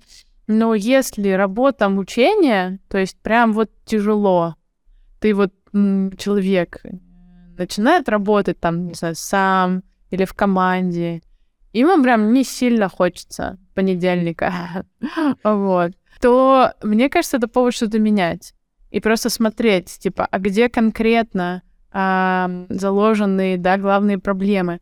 Я, когда я прихожу в новую команду или компанию, я начинаю часто с аудита. Это, может быть, это звучит ужасно бюрократично, но э, в общем, это заключается в том, что я говорю с разными людьми в компании, типа интервью провожу какие-то, ну и задаю разные вопросы, чтобы понять вообще, какая там культура, какой процесс, в зависимости от того, что я делаю в компании. И очень частый вопрос, который я задаю, это типа, от чего ты больше всего устаешь? Ну, как, как если бы можно было одну какую-то штуку убрать, и тебе прям типа сильно легче стало. Ну и люди говорят, там, не знаю, ненавижу встречи, а, вот от них больше всего устаю ненавижу вбросы, что типа мы вроде запланировали, и тут менеджер приходит и вбрасывает новое, и приходится переключиться и начать делать это новое, а потом возвращаться к этому. А я уже забыл, что я там делал, вот. Или там еще что-то подобное. Это звучит как настоящая проблема. В целом, да. Это, ну, как... Вот в моей диагностике я после того, как это услышу, например, я этот вопрос потом задам ну, следующему своему респонденту. Я скажу, слушай, а там часто ли бывает такое, что у вас приоритеты меняются? Он такой, да, этот наш коммерческий директор, он типа все время, короче, меняет свои приоритеты. Это очень задалбывает.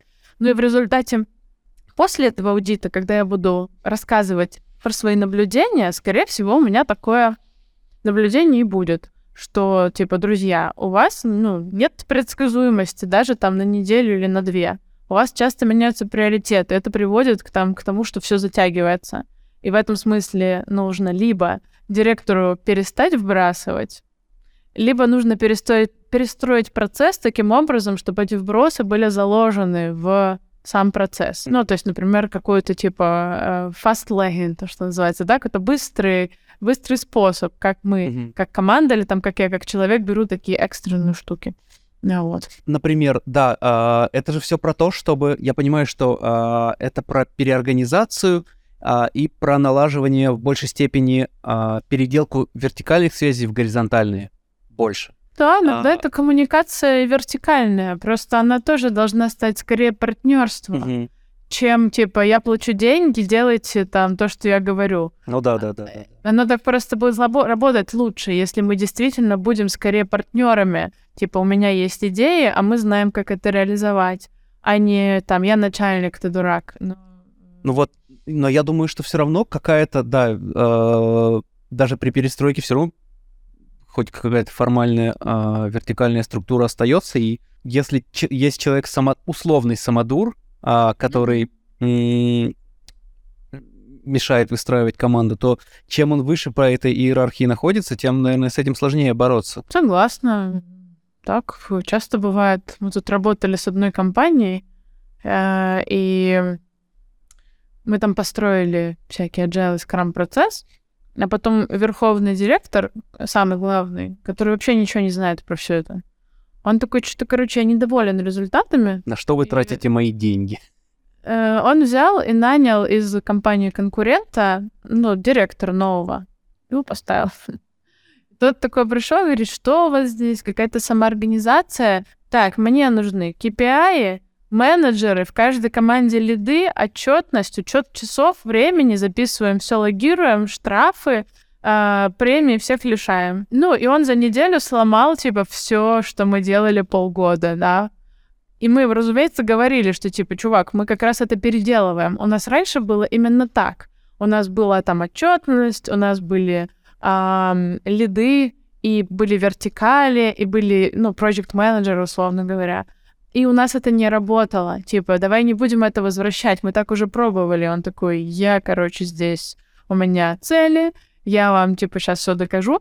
Ну, и он э, вот произвел собственную трансформацию, да, с э, большим количеством отчетности. Ну, как бы все сломал.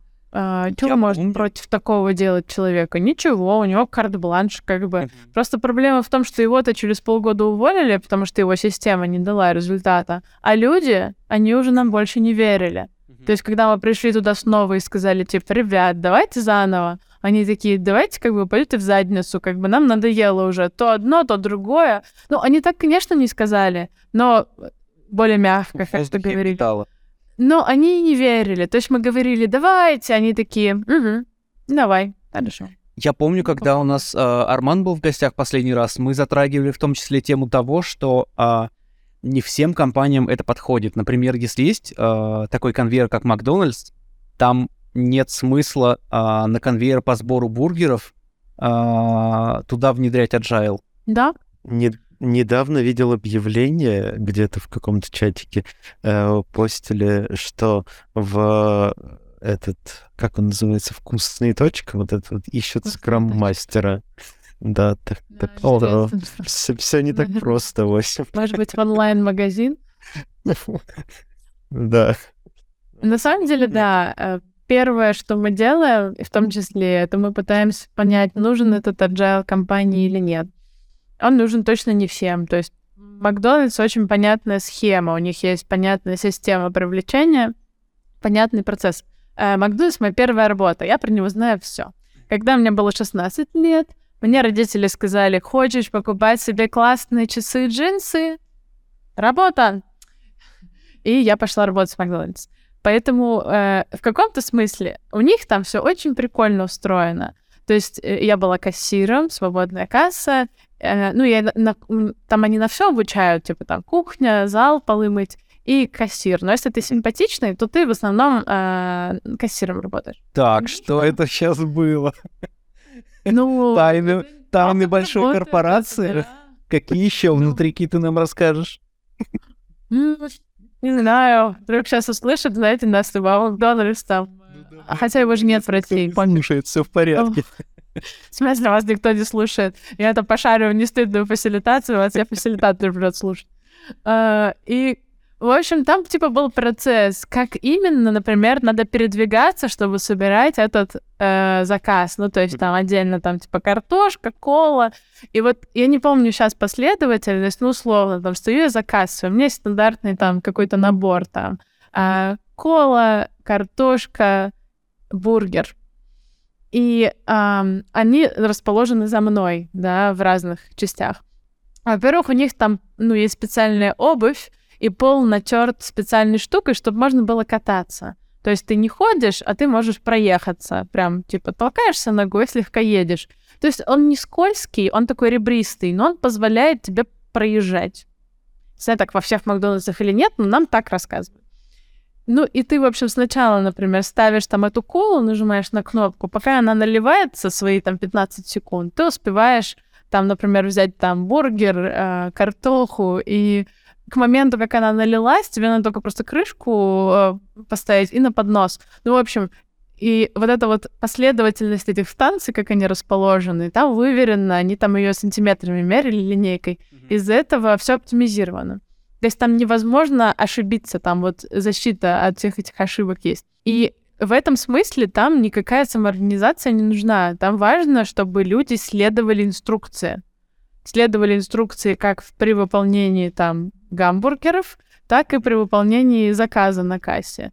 А чем это отличается от э, того начальника, который пришел и сказал э, таймлоги, штрафы, а, вот, вот инструкция. Да, вот это штрафы есть. Меня один раз оштрафовали за то, что я наггет съела.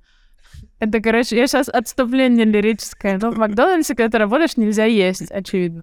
А, но очень хочется уже, что ты работаешь в Макдональдсе. Поэтому, а, ну, есть разные... А, там есть камеры, есть менеджеры, которые смотрят. Говорят, можно уронить.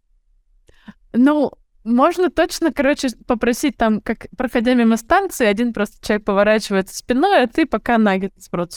Или там место без камер. Ну, и, в общем, наггетс, он, ну, как бы он большой, горячий. А, И в этом смысле Макдональдс научил меня одному навыку. Я умею, ну, сейчас я лишь не знаю, но я умею жевать, чтобы не было видно. Ну, есть, типа, ешь, но не видно, что ты ешь. Или, например, говоришь, но у тебя наггетс во рту. Вот, и, в общем, как-то раз мне задали какой-то, типа, сложный вопрос. А наггетс был очень горячий, я спалилась, и меня штрафовали. Вот. Очень забавно было. Да. А, чем это отличается от э, директивного менеджмента? Тем, что работа в Макдональдсе — это не интеллектуальный труд. Это ну, сервисный, механический труд. То есть там не надо думать. Там за тебя все сделано. Касса, там типа расположено все так, чтобы тебе было легко натыкать. Она очень механическая работа. И она одинаковая, стандартная. Каждый день одинаковые э, вещи. А работа, которую мы с вами делаем, люди интеллектуального труда, э, это и айтишники, и креативные маркетологи, и графика, в общем, все это, оно связано с созданием чего-то нового. Да, как ты вот и говорил, что заказчик, он э, сам может не знать, чего хочет. Ну, и ты делаешь, и это как бы все гипотеза. Ты что-то сделал, mm-hmm чтобы показать заказчику, и примет он это или нет, скажет ли он, типа, да, это то, что я имел в виду, или, типа, нет, это вообще не то. Как бы эксперимент. И в этом смысле мы все время сталкиваемся с чем-то новеньким, с какими-то новыми задачами. Да, типа, наверное, взрывы, которые вы там делаете, они типа чем-то похожи. Но, наверное, одни э, видения режиссера, они могут выглядеть по-разному. В кадре они могут выглядеть, смотреться или не смотреться, да. И в этом смысле нету стандартных подходов. Вот нельзя, как в Макдональдсе, составить алгоритм того, как нарисовать идеальный взрыв. Поэтому приходится использовать э, командную работу, фидбэк от коллег, да, какие-то, не знаю, лучшие практики, там, подъехал, спросил, а как вот в том фильме делали, а там, не знаю, пришли мне референсы, mm-hmm. вы так делаете, не знаю. И эм, Получается, что при создании чего-то нового, чего еще нет, или при решении, может, каких-то вопросов непредсказуемых, где нет стандартных схем, директивный менеджмент не работает, потому что нету вот этого человека с достаточно большой головой, который может предсказать, да, который тебе четко скажет, что сделать, не сможет написать такое ТЗ, которое было бы идеальным и просто понятным, как, как в Макдаке, да, mm-hmm. сценарий набора заказа. Вот. Поэтому результат лучший получается, когда люди включают голову, и вместо того, чтобы действовать по инструкции, думают. Они там как-то целиком систему анализируют, что если э, там, ну, в случае софта, да, если мы там систему развиваем нашу, про, э, наш софт вот в эту сторону, то какой вот эта вот конкретная фича, какое она имеет значение на уровне системы. И тогда ее реализация, она будет совсем не такая, как если бы я просто по ТЗ новую фичу сделала. Да, понятненько, я получил ответ про сравнение с Макдональдсом. Все, позвали меня, Саша мне говорил, все, будем спрашивать, как там на Бали живешь, ну, час говорим про работу. Вот. Ну, у меня, у меня еще, еще один вопрос, еще один вопрос. Да что это, я, я, потом... я смеюсь просто. Я все еще жду, когда, когда закончится это, чтобы поговорить про Бали. Да, последний, последний по делу. А, а, я знаю, что э, Agile обновляется э, время от времени. Это... Agile нет. А, Scrum Agile, как его придумали, так вот он и есть.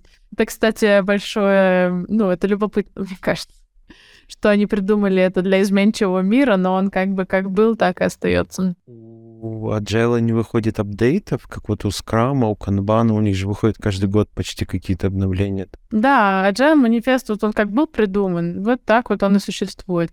Но там такие общие вещи скорее. То есть я не могу сказать, что там прямо ну, оно прям устаревшее. Некоторые пункты, они сформулированы, но оно же придумано было как э, для заказной разработки, и во многом там, ну, точнее, там тогда много было заказной разработки, они пытались решить этим э, agile именно ее проблему. И там многие формулировки такие слегка про это. А, но вообще, как бы там достаточно общие они, чтобы в общем, не нужно было его сильно обновлять. А кто занимается этими обновлениями? Есть какой-то централизованный источник? А, ну, в случае скрама и канбана, да, там есть ребята, которые это дело придумали, и они это апдейтят и развивают. Ну, там в основном формулировки какие-то меняются, некоторые термины вводятся новые или события. Вот. То есть они смотрят, как он работает, это же постоянно тестируется там, да, mm-hmm. на сотнях тысяч команд. И они стал, ну, видят, как э, мир сталкивается с, там, с разными недопониманиями или трактовками неправильными, и они его апдейтят. А как им дать свой фидбэк, например? Вот ты этим прям занимаешься. Раз. Хороший вопрос. Ну, я думаю, что можно написать в LinkedIn, но я надеюсь, что они как-то и проактивно анализируют, может быть, свои какие-то компании-дружочки. И какие ну, самые интересные обновления? Вот я про это и хотел сказать, что там как будто бы нет каких-то, знаешь, фундаментальных обновлений. То есть я не то чтобы много их читал, но там на последние, наверное, версии 3 Scrum гайда я ну, читал. И вот так вот, если не читать список обновлений, то ты не поймешь, что изменилось. Mm. Может быть, я невнимательно читал их. Но ты такой прочитаешь потом, а, ну да, если сравнить это с этим, то да. Мне кажется, что скорее это, эти штуки, они касаются не там фактических, ну, типа Scrum, он как фреймворк, да, как делать, это набор рамок. Мне кажется, что изменения, они в основном касаются не конкретных рамок, а эм, скорее понимания их. Ну, не знаю, как пример привести, эм, чтобы было прям типа понятно, что я имею в виду. Например, в прошлом издании Scrum Guide там была команда разработки. Ну, то есть там были роли, да, был Scrum Master, продукт Owner, команда разработки. А сейчас они назвали, э, назвали их просто типа developers. Чтобы расширить рамку скрама не только на команды разработки айтишные, а типа это разработчики продукта, а, ну или там сервиса. А это могут быть разные специальности. То есть они не обязательно эй, кодеры в эту вот команду девелоперы. Девелопером может быть там дизайнер, он тоже девелопер, он занимается развитием продукта. И это как раз внесло ясность, что это не разные специальности, типа эти программируют, скрам-мастер там делает, делает, все организует, продуктовый за видение отвечает. А что внутри этой команды, да, могут быть эм, любые специальности. И все они занимаются развитием продукта, а не кодингом. И вот какие-то такие, какие-то, мне кажется, они вносят кусочки, которые, э, во-первых, делают скрам более применимым в больших индустриях, и э, уточняют какую-то, какие-то термины, которые часто мисинтерпретируются и создают как раз дисфункции. Мне mm-hmm. кажется, так. В одном, например, из э, изданий, каком-то еще допотопном, там было вот то, что ежедневный скрам, daily скрам, нужно три вопроса отвечать. Что я делал вчера, что я буду делать сегодня, и какие проблемы у меня есть. И типа 90% компаний все еще так делают. И это на самом деле не очень соответствует ценностям скрама, потому что ценности скрама и agile — это команда. А если у нас каждый говорит, отчитывается потому, что он индивидуально делал, это создает как раз индивидуализм. А мы от этого пытаемся уйти в сторону командной работы. Поэтому в свое время они это убрали, просто люди не заметили и продолжают на три вопроса отвечать. И, например, я со своими командами сейчас вообще так никогда не делаю мы всегда двигаемся по приоритетам. Ну, то есть обычно есть какая-то доска, на ней есть э, наши приоритетные задачи, фичи, там, старик. И мы двигаемся сверху вниз. Самое важное обсуждаем, ну, прям смотрим, типа, что сейчас по этой задаче, она у нас самая важная. И люди такие, я там это делаю, я то и это. А, а что по второй? И тогда это фокус переключает с того, что индивидуально каждый делает, на то, а к чему мы идем как команда, на что мы закоммитились и что мы выполняем. И вот, ну, вот эти изменения, которые они вносят, они э, более верные практики задают, потому что они поняли, что отвечать на три вопроса это ведет к индивидуализму, и убрали это. Но это давно было сделано, просто это пример того, что осталось, потому что очень многие до сих пор отвечают на вопросы. Что они такие, а что если Петя вообще не расскажет того, что он делает. А, это как же так? Как же мы будем понимать, за что мы ему платим? Да-да. Нет, это хороший вопрос. Если Петя три дня подряд действительно не говорит ни о чем, то, возможно, можно просто его лично спросить, типа, слушай, дружок, о чем ты занят? Подскажи, тут вроде важные фичи есть, а ты не помогаешь с ними, может быть, хочешь помочь, или ты делаешь что-то еще, о чем мы не знаем, этого нет на доске, как так? Ну, в общем, это пример для, предмет для исследования скорее, чем вычисление Мгм. а, плохишей. Я, я подшучиваю иногда просто, сори. Да. Да, нет, я понимаю это про то, чтобы, да, э, чем всем комфортнее работать, тем работается лучше. Вау, какая философия глубокая. Чувствуется, что у тебя 12 часов ночи. Чем лучше, тем лучше. Ровно. Да, это как это великие истины, там, нормально делай, нормально будет. Ну да. Вот поэтому я прячу себя за толстой коркой иронии. А, вот э, ты сейчас сказала про эти вопросы, и я понимаю, что э, у нас на деликах э, ежедневных э, мы отвечаем на эти вопросы до сих пор. Можете попробовать другой подход и посмотреть, будет ли это работать для вас. Знаешь, сейчас Scrum вообще не регламентирует, как проводить дейли. Вы можете делать это любим, любым удобным для вас способом, ориентируясь на свою команду и процесс. Вот. Но э, движение по приоритетам, потому что сейчас в работе кажется мне таким достаточно универсальным. Ты можешь с утра устроить революцию. Хорошо, завтра вот в понедельник приду на работу с этого... Потом нам в комментариях напишут все, что думают команда Саши. Э, У, у нас дейлик днем, поэтому да, два часа дня будет революция завтра. Ну что, будем Про Бали? про Бали говорить. Знаю, можем про Бали. Не, а как, как твоя релокация? Ты нашла свое место там и не собираешься оттуда в ближайшее время уезжать? Ближайшие три года как минимум. Я все знаю. Да, да. Саша мой фолловер. Да, Ну- подписывайтесь на Инстаграм Саша. Вот там вот ссылка. У нас теперь будут все ссылки появляться, потому что мы наконец-то э, нашли человека, который нам будет помогать в этом. А. Вот, да. И у нас будут все ссылки вовремя появляться. Поэтому, Розита, спасибо. А еще однажды у нас Смотрели будут шорты, тиктоки и рилсы. Да, Все было бы здорово. да. Это чем я мечтаю заниматься, но нет у меня возможности такой. Ну, вот этот выпуск будет, он э, второй, не, по-моему, он будет второй, который будет на тесте, который мы хотим разрезать э, на шорты и на рилсы и посмотреть, как это будет работать. Поэтому ищи себя во всех э, рилсах э, Инстаграма. Все, я жду популярность. По хэштегу горячий наггетс. Только эту историю вырежем. Да, если подписаться на меня в Инстаграме, можно наблюдать каждый день, как я пощу одинаковые фото из зала. Ну, нет. Ну, с разные из доской- всех остальных. История с доской меня тронула до глубины души. Да, там история в том, что мы сейчас говорим, люди, когда нас будут слушать, такие, что за история с доской? Саша говорит о том, как я делала доску себе для серфинга на заказ, и не с первого раза мне это удалось. Я, честно говоря, не знаю, насколько я здесь надолго. Бали такое место, тут хорошо.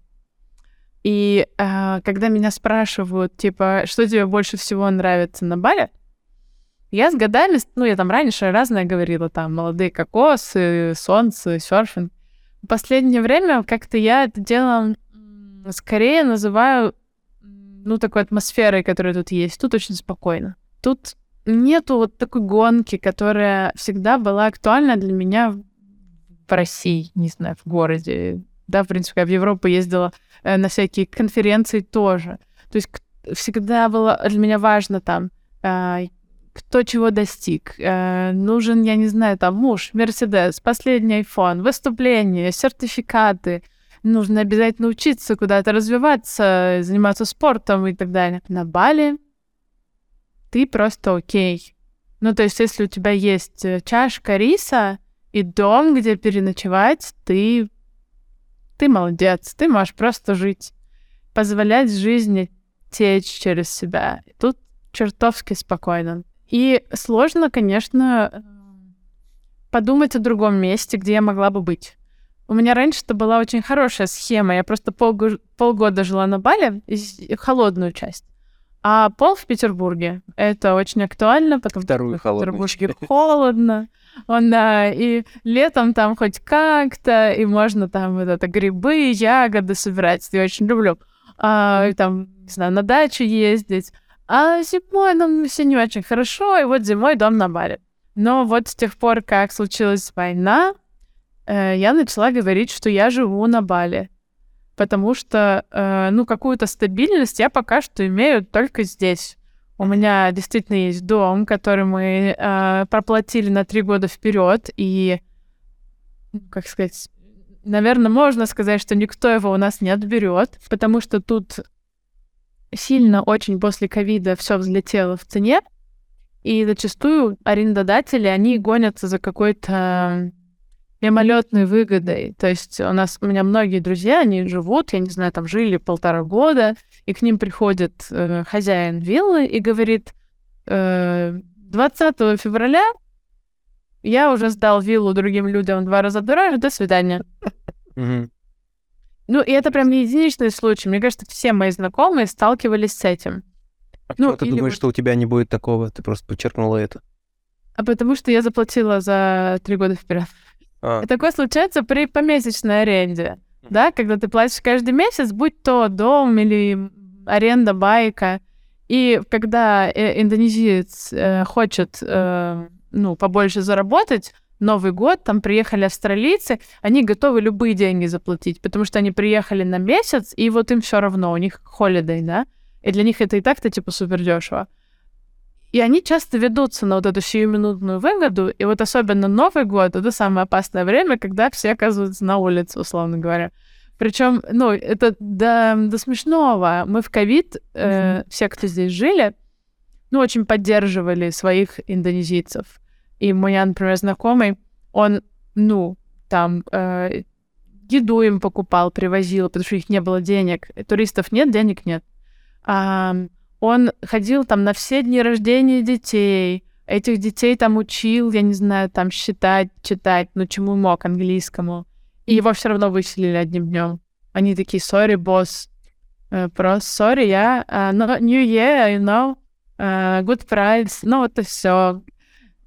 У нас очень адекватная хозяйка, она сама из столицы, с Джакарты. Ну, это, в принципе, гарантия того, что она более образованная, чем болица. И у нас есть прям договор, в котором прописано все, что мы можем и не можем делать. Мы, например, можем красить стены и можем завести животное. Кайф.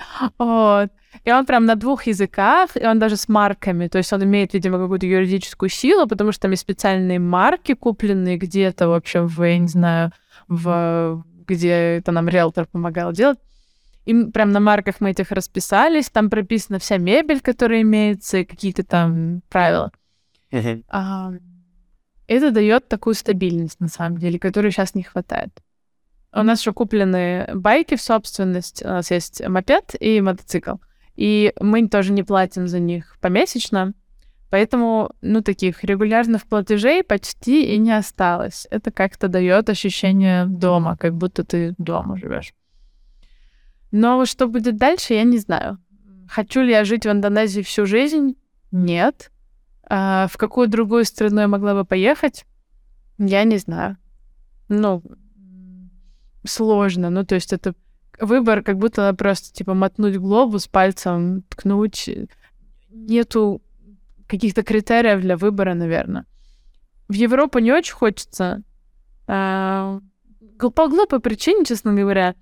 Ну, то есть сейчас, чтобы оказаться в Европе, мне кажется, нужно, типа, прям доказать, что ты достоин, чтобы тебя допустили. Что надо прийти и сказать, пожалуйста, я такой хороший человек. Я много зарабатываю, я такой полезный, у меня много талантов. Дайте визу, пожалуйста, очень хочется. И они такие, а, русский человек, визу просит, а достаточно ли он хорош? А вот, может, не пошел бы он в жопу, у нас слишком много уже. Поэтому у меня есть какое-то внутреннее сопротивление. Я не хочу доказывать кому-то, что я достаточно хороша, чтобы дать мне какую-то долгосрочную визу. Хотя я понимаю, что с точки зрения страны, мое, ну, они так не думают. У них просто большой поток, и им нужны хоть какие-то критерии, по которым они пускают или нет. Uh-huh. Но э, я вижу, как сейчас дерутся за это мои знакомые, за право находиться в Европе, платить 40% налога. А, и мне не хочется пока. 40% это где налог? Офигеть, такой огромный. Ну, он везде примерно Да. одинаковый. да. Блин, как много, Да. 40%. Ну, в большой Европе, там, во всякой Германии, Франции, я думаю, Да. то он везде плюс-минус одинаковый. А как э, на Бали с э, документами, со всеми вот долгосрочные визы, разрешение на работу? Там это все просто? Как сказать? Индонезия э, не самая правовая страна на свете. У этого есть свои минусы, свои плюсы. Минусы — это, например, что тут они полгода назад или около того сказали, что мы визы больше продлять не будем. Ну, то есть мы здесь живем по долгосрочным визам, и они такие, а мы продлять их больше не будем. Э, Вылетайте. Ну и все как в жопу ужаленные бегали, потому что, типа, ну не так просто, в общем. Когда у тебя уже быт обустроен, надо, типа, что-то придумать. А они это решение приняли и ушли на каникулы. У них какие-то каникулы были мусульманские. И все просто, ну, мы очень перестрессовали. Ну, то есть вылететь-то, наверное, как бы есть возможность, но хочется найти как-то возможность остаться, а ничего не понятно, на вопросы не отвечают. Потом они вернулись с каникул, увидели огромное количество обращений и жалоб, и такие, ну ладно, ладно, мы передумали. Вот примерно так это может происходить. Э, Это минус. А Плюс, ну как, э, там все куплено. Наверное, можно так сказать. То есть в иммиграционном офисе люди очень хорошо понимают, что на острове живет очень много экспатов, которые в казну как бы деньги платят, всем пользуются, покупают, э, вкладывают там, ну, еще свой вклад какой-то привносят, и они просто закрывают глаза на то, что, эм, ну, на то, по каким аргументам, в общем, люди здесь остаются. На самом деле, ну, схема, я не могу сказать, что она прям, типа, нелегальная. Но многие здесь виза ранят. То есть они влетают, два месяца сидят, потом в Куала-Лумпур и обратно. А, мы живем по долгосрочной визе, которая дает возможность быть здесь полгода э, и потом ее обновить, не выезжая никуда. Мгм. Вот. Ну, так многие делают, кто долго живет. Ну, то есть просто платишь. Я не подскажу, сколько она стоит, но что-то там, по-моему, 250 долларов она стоит а, как виза, э, и потом еще продление сколько-то каждый месяц, по-моему. Ну, выглядит это так. Ты отдаешь свой паспорт визовому агенту, и год я уже своего паспорта не видела, условно говоря. Ну, Когда в Грузию летала, я такая, точно, надо же паспорт забрать. И есть еще то, что у них называется вид на жительство. Это то, что я сейчас делаю. Ам, можно оформить вид на жительство. Он вообще, это типа считается такая виза эм, для инвесторов, вид на жительство для инвесторов. То есть ты говоришь, что ты инвестируешь в Индонезию 200 тысяч долларов, 150 тысяч долларов, что-то такое, и а, они выдают тебе лонг, ну, такую долгосрочную визу. У нее там есть свои преимущества. Можно, в первую очередь, можно влетать и вылетать, а, потому что сейчас, каждый раз, когда я вылетаю, моя виза экспарится, ну, обнуляется, мне нужно новую покупать. А по этому китусу, по этому виду на жительство, я смогу туда-обратно летать э, легко. Ну, короче, с визами... е- е- С визами все ок. А если убрать все визовые вопросы, то, что надо там в Европе кому-то что-то доказывать, э, здесь там вылетать, вылетать, вот просто по щелчку пальца, а, есть три щелчка пальца, и можно в трех местах оказаться, в любых на планете. Не надо будет даже... а, неважно даже, как добираться туда, там, сколько перелет, сколько все, вот просто раз, и ты там. Три. Потом, Сашка, ты. Чтобы пожить или просто побывать? А, ну, ты скажи, это уже тебе. Ну, да очень по-разному щелкать надо, знаешь. Ну вот есть три. Хоть пожить, хоть побывать, их три. Вот сейчас прямо первое надо щелкнуть. Второе можно либо через день, либо через год. Слушай, ну я бы, наверное, в Штаты щелкнула. А, А куда, в какой город? Я бы хотела банально, но э, путешествие на машине совершить вдоль побережья. Мой молодой человек энное время назад сделал мне предложение э, спустя 7 лет. И мы обсуждали, эм, как нам провести мед- ну, медовый месяц, не знаю, короче. Мы не будем праздновать свадьбу, потому что с кем тут ее праздновать? С нашими друзьями-серферами мы и так можем ам, попить э, вина. а мои родственники не приедут ни на какой Бали. Да, в Россию мы не поедем. Поэтому мы решили э, вместо празднования, может быть, какое-то путешествие поехать. Как раз обсуждали возможность э, проехаться по... А тут как раз я дарю вам щелчок. Щелчок пальцами. Вот. Ну, я причем я бывала в Штатах пару раз, но я была только была в во Флориде и в Вашингтон, Нью-Йорк, вот это, но я никогда не была там в Лос-Анджелес, Сан-Фране, поэтому... Если что, если что, если вдруг Лос-Анджелес, то 8 может встретить вас на Мустанге. Что там? Очень хорошо. Тут на диване можно будет на этом поспать немножечко? Да, конечно. Он иногда предоставляет такую услугу как раз. Это забавно, потому что Штаты — это единственное место, где я ездила на Кажется, это был Мустанг. А у моего руководителя как раз мы открыли офис в Штатах, они потом переехали. И я летала в командировку. У него был Мустанг, а у второго была Шевроле Камаро. И, это все здесь, сам... да, это э, для Москвы, там, для Питера, для России довольно ну, прикольные тачки. Здесь они прям обычные. Да, да, да. Но я Я, лично я, кайфую. Да, я помню, что-то мы были в баре с ними, и мы выпили несколько по паре пива, там же можно пить одно маленькое пиво в час. Я была в шоке, никогда не водила после алкоголя. И они такие, все, садись, сейчас нас повезешь. Вот. И, э, ну, это Chevrolet Camaro, она на холостых едет быстрее, чем моя, мой Opel в России с газом ездил. Ага. И вот, я там задавала стиль с перекрестка, и там, там подъехал какой-то чувак, и такой, типа, буром, буром. Вот, и мои директора тоже после пива такие, давай, дай газу, типа, будем задавать ему стиль. В общем, просто какой-то совершенно другой мир. Очень приятные впечатления. Вот. Я не могу сказать, что Штаты как страна тоже моей мечты, но, э, может быть, э, путешествие было бы отличным использованием для моего щелчка. И э, следующее, Саша, куда бы ты... Э, а у тебя еще два щелчка. А я по, по очереди. А, хорошо, давай. А, ну, тоже, наверное, страны мечты нету, где хотелось бы жить-жить, но из путешествий а, это точно Япония, mm-hmm. потому что недавно мы посмотрели вот... Ну, и в целом а, думали про это, и посмотрели недавно выпуск Варламова про Японию, вот, он ее засирает там про то, что там объявления везде всякие, нет велодорожек и вот это вот все.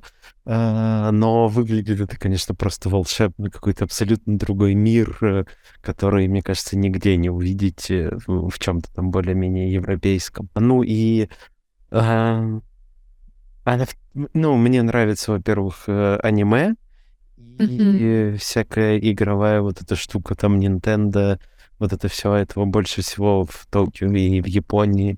Поэтому это очень интересно. Я могу свои сразу... Мой, мой топ, он, мои щелчки, они не такие интересные, но а, я просто сам себе на этот вопрос честно вчера отвечал и такой, блин, вот сейчас вот, куда угодно. И я думал, у меня будет какое-то разнообразие там, о, мегаполис, о, там, посидеть в кустах под забором, там, э, в пустыне или еще что-то. У меня все скучно. У меня э, Нью-Йорк, Токио, э, Пекин, Лондон, наверное. Ты что, ты ж там, ты там был же.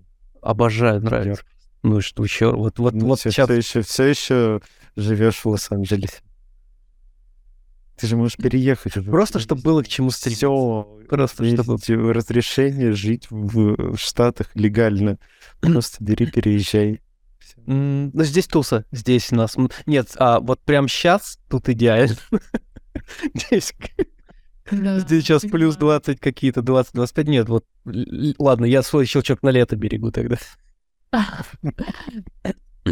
Когда здесь будет опять какие-нибудь там 40. Ну, я, честно говоря, в два раза была в Нью-Йорке, один раз зимой, один раз летом.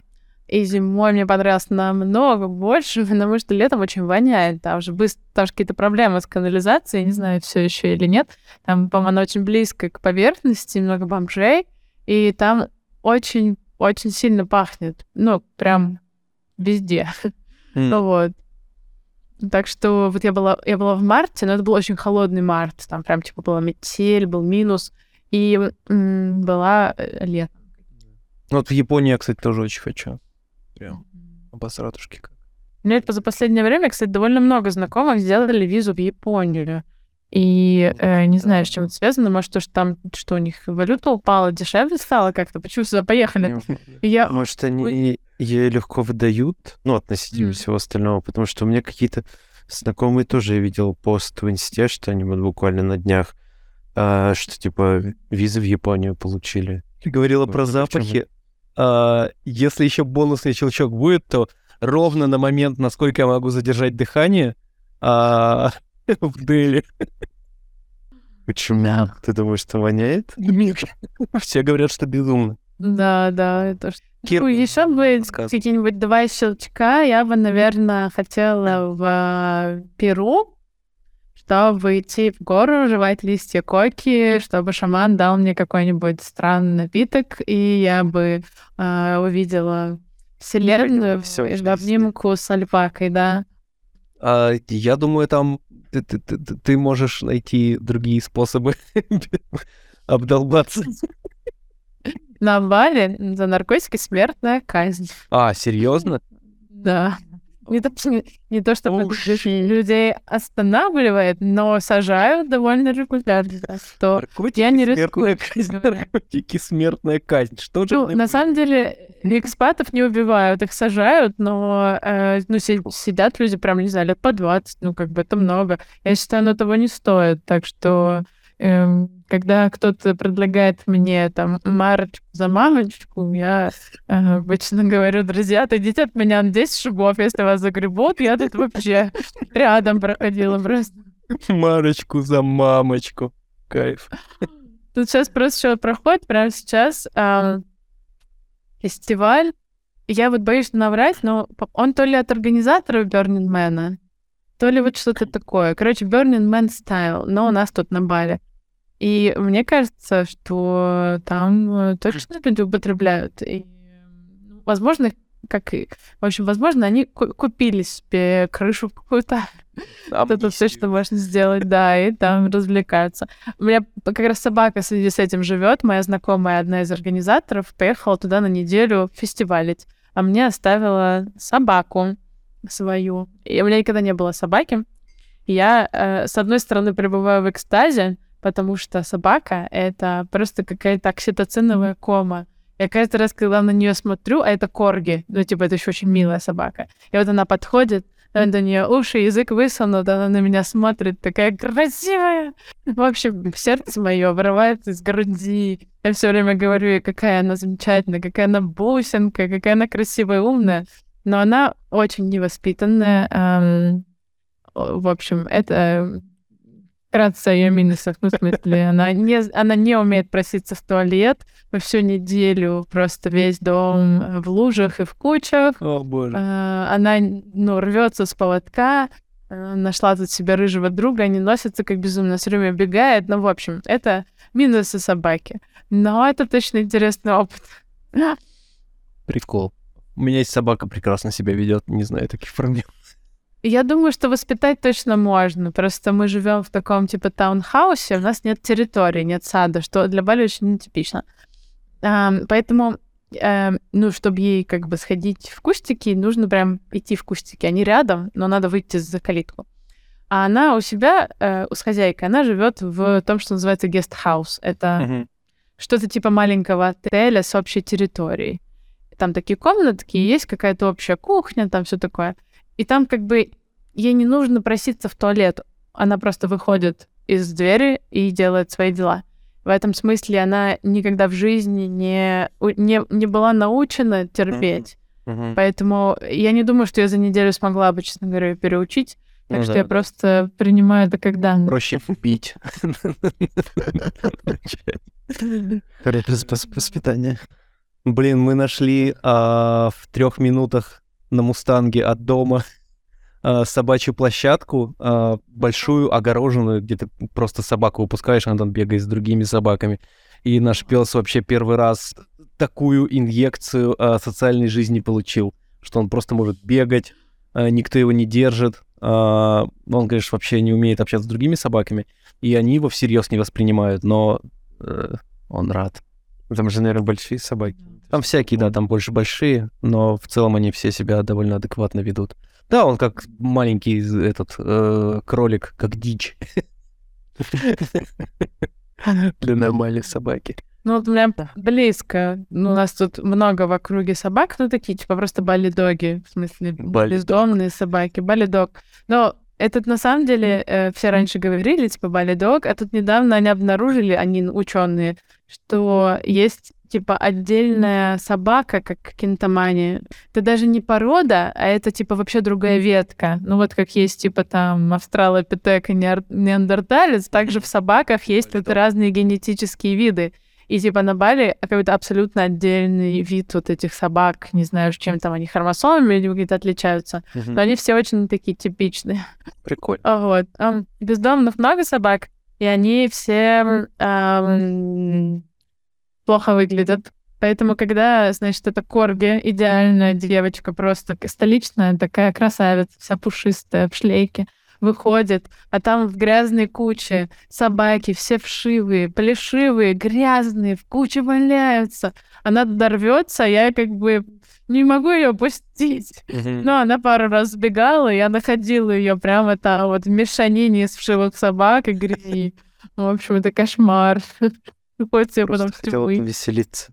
Да, я понимаю, что это, наверное, для нее это самая вообще квинтэссенция радости, но ну, выглядит это чудовищно, конечно. Можно еще чуть-чуть про серфинг поговорить? Давай. Очень, очень, очень хотелось послушать. Как вообще это происходит? Как ты пришла к серфингу? Почему он? Э, ну, честно говоря, случайно было. Потому что я, конечно, смотрела в детстве вот это э, «На гребне волны» с Киану Ривз, да. с Патриком Свейзи, и такая а, Киану Ривз, да, хочу брать с тобой волна. Но на этом, на самом деле, Мария и заканчивались ваши познания о серфинге. Блин, можно короткую раздать... историю, прости. Прости, прости, прости. Был а, года два, наверное, назад, не, не помню. От CGF мы ездили, летали в Сочи на съемки какого-то проекта. А, и мы все поселялись в таком отельном комплексе. Он был такой довольно нормальный но там было очень уебанское граффити, где Киану Ривзы, и, ну, типа, срисовывали «Слови волну», но это было так криво нарисовано, и, и там какие-то надписи были «Лови волну, бро». это вот самое дурацкое граффити на свете было, отпечаток навсегда. Сори, что перебил. Да, тут все называют друг друга бро. Мне кажется, это какая-то а, австралийская тема, австралийско-серфинговая тема. Просто типа, о, эй, бро, как волны. Типа, ты видел мою волну, бро, да, вчера было задуто. Ну, то есть все такие. Мы когда первый год приехали, моя как раз коллега такая, она уже была на Бали на тот момент, она такая, вам надо попробовать серфинг. Точнее, всем нам нужно попробовать серфинг. Мы посмотрели, уроки стоили что-то там, типа, ну, групповые баксов 35. А мы же все уволились. В этом смысле мы приехали, ну, как бы не, не сорить не деньгами, а, да, не тратить деньги. И я такая, давай попробуем своему молодому человеку. Он такой, слушай, так дорого, нахрен надо, короче, зачем? А там же мы знали, что одного урока недостаточно, там типа надо уроков семь. И я уговорила таки его и всех попробовать один разок. А мы действительно в какой-то типа самой типовой школе за 35 долларов сходили на урок. А серфинг начинается с того, что тебе дают огромную доску, я не знаю, метра два с половиной, такую мягким обитую. И уроки происходят на пене. То есть это не настоящие волны, а вот волна падает, пена катится, разворачиваешь доску к ней спиной, она толкает тебя в доску, и ты пытаешься встать на плоской воде э, что оказывается невозможно сложно почему-то, потому что, видимо, тело к таким спортивным штукам, к такому виду, оно вообще не, непривычное. И нам еще жутко не повезло с прогнозом. Там что-то какое-то было очень плохие, неровное. Вот эта пена нас месила, мы там все упали, нахлебались. Хорошо еще было песочное дно, никто не ободрался. Но мы сразу поняли, что это, это, это вот, это начало, это конец прошлой жизни, это начало новой что теперь вся наша жизнь посвящена серфингу. И мы, типа, были мы про... после первого урока просто mindset поменялся, мы поняли, что мы будем есть жареный рис, но инвестировать будем все в серфинг. Uh, и как бы так и было на самом деле. Мы быстро поняли, что групповые уроки это не... Uh, ну, как мы быстро поняли, мы просто с байка упали, и нельзя было кататься. Uh, а наши друзья дальше шли. И мы Мне кажется, это чек-лист болицы упасть. Это правда, ну все падают. И мы решили их догнать и взяли индивидуальные уроки. И поняли, что они были дороже, 50 долларов. И мы поняли, что это намного круче. И у нас нам повезло с инструктором. Он не пытался нас там как-то подсадить на свои услуги, а, как многие школы тут делают. Ну, как проще. Ты со школы идешь, они все для тебя делают, ничего не нужно самому. А он нас учил самостоятельности. Он нас учил читать эм, это приложение с прогнозом, выбирать, выбирать доски, чинить доски, если они сломаны, выбирать волны, ну, в общем. И он, ну, какой-то урок нам проводил, а потом говорил, вот научитесь там на пене стабильно уезжать, пишите. И потом давал какой-то там, научитесь повороты делать, пишите. И а, таким образом мы как-то очень самостоятельные серферы стали довольно То быстро. есть он, он не дал вам рыбу, он дал вам удочку. Это правда, да, так и было, так и было. Вот. Ну и, наконец, когда мы научились, в общем, барахтаться в пене, мы пошли, это большое для серфера событие, мы пошли на настоящие волны. Они же глубоко в океане, когда надо плыть, и чтобы к ним приплыть, нужно пройти вот эту вот зону обрушения. А когда это огромная доска трехметровая, не просто. Поэтому я помню, что я так волновалась, и мне говорили, ну что ты, план, типа, вот максимум, это просто доплыть до лайнапа. И я доплыла, а, а я тошнотик. Ну, в смысле, меня укачивает на всех видах транспорта. Я даже когда сама машину веду, меня укачивает, хотя я таких людей не встречала. Вот. Ну, то есть, как все не мое.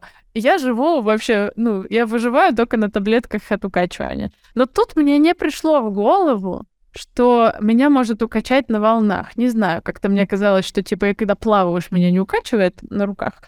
А вот когда я сидела на доске на этом лайнапе, на которой я 20 минут гребла через пену, я очень быстро поняла, что эти движения не идут мне на пользу. И мне уже очень нехорошо. И я говорю нашему инструктору, говорю, Денчик, мне плохо. Я говорю, мне нужно на берег.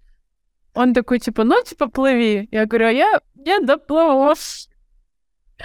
И он такой, ну, типа, тогда надо взять волну. Эм, а на пене, когда уроки идут, там очень четко отрабатывается, что когда инструктор говорит «вставай», встаешь, как, что бы ни было, просто как собака по команде. И поэтому, в общем, там что-то Денчик такой, о, идет волна, нет, кажется, великовато. Я говорю, либо эту, либо говорю, все, как бы.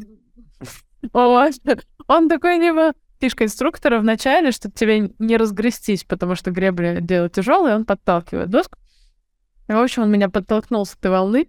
И я вот свою первую настоящую волну в жизни, полуживая, значит, еду. Вот, и он кричит, типа, вставай! И я в полуосознанном вообще состоянии стою еду. И мне до сих пор кажется, что это была самая грандиозная, самая большая волна в моей жизни, что очевидно не так.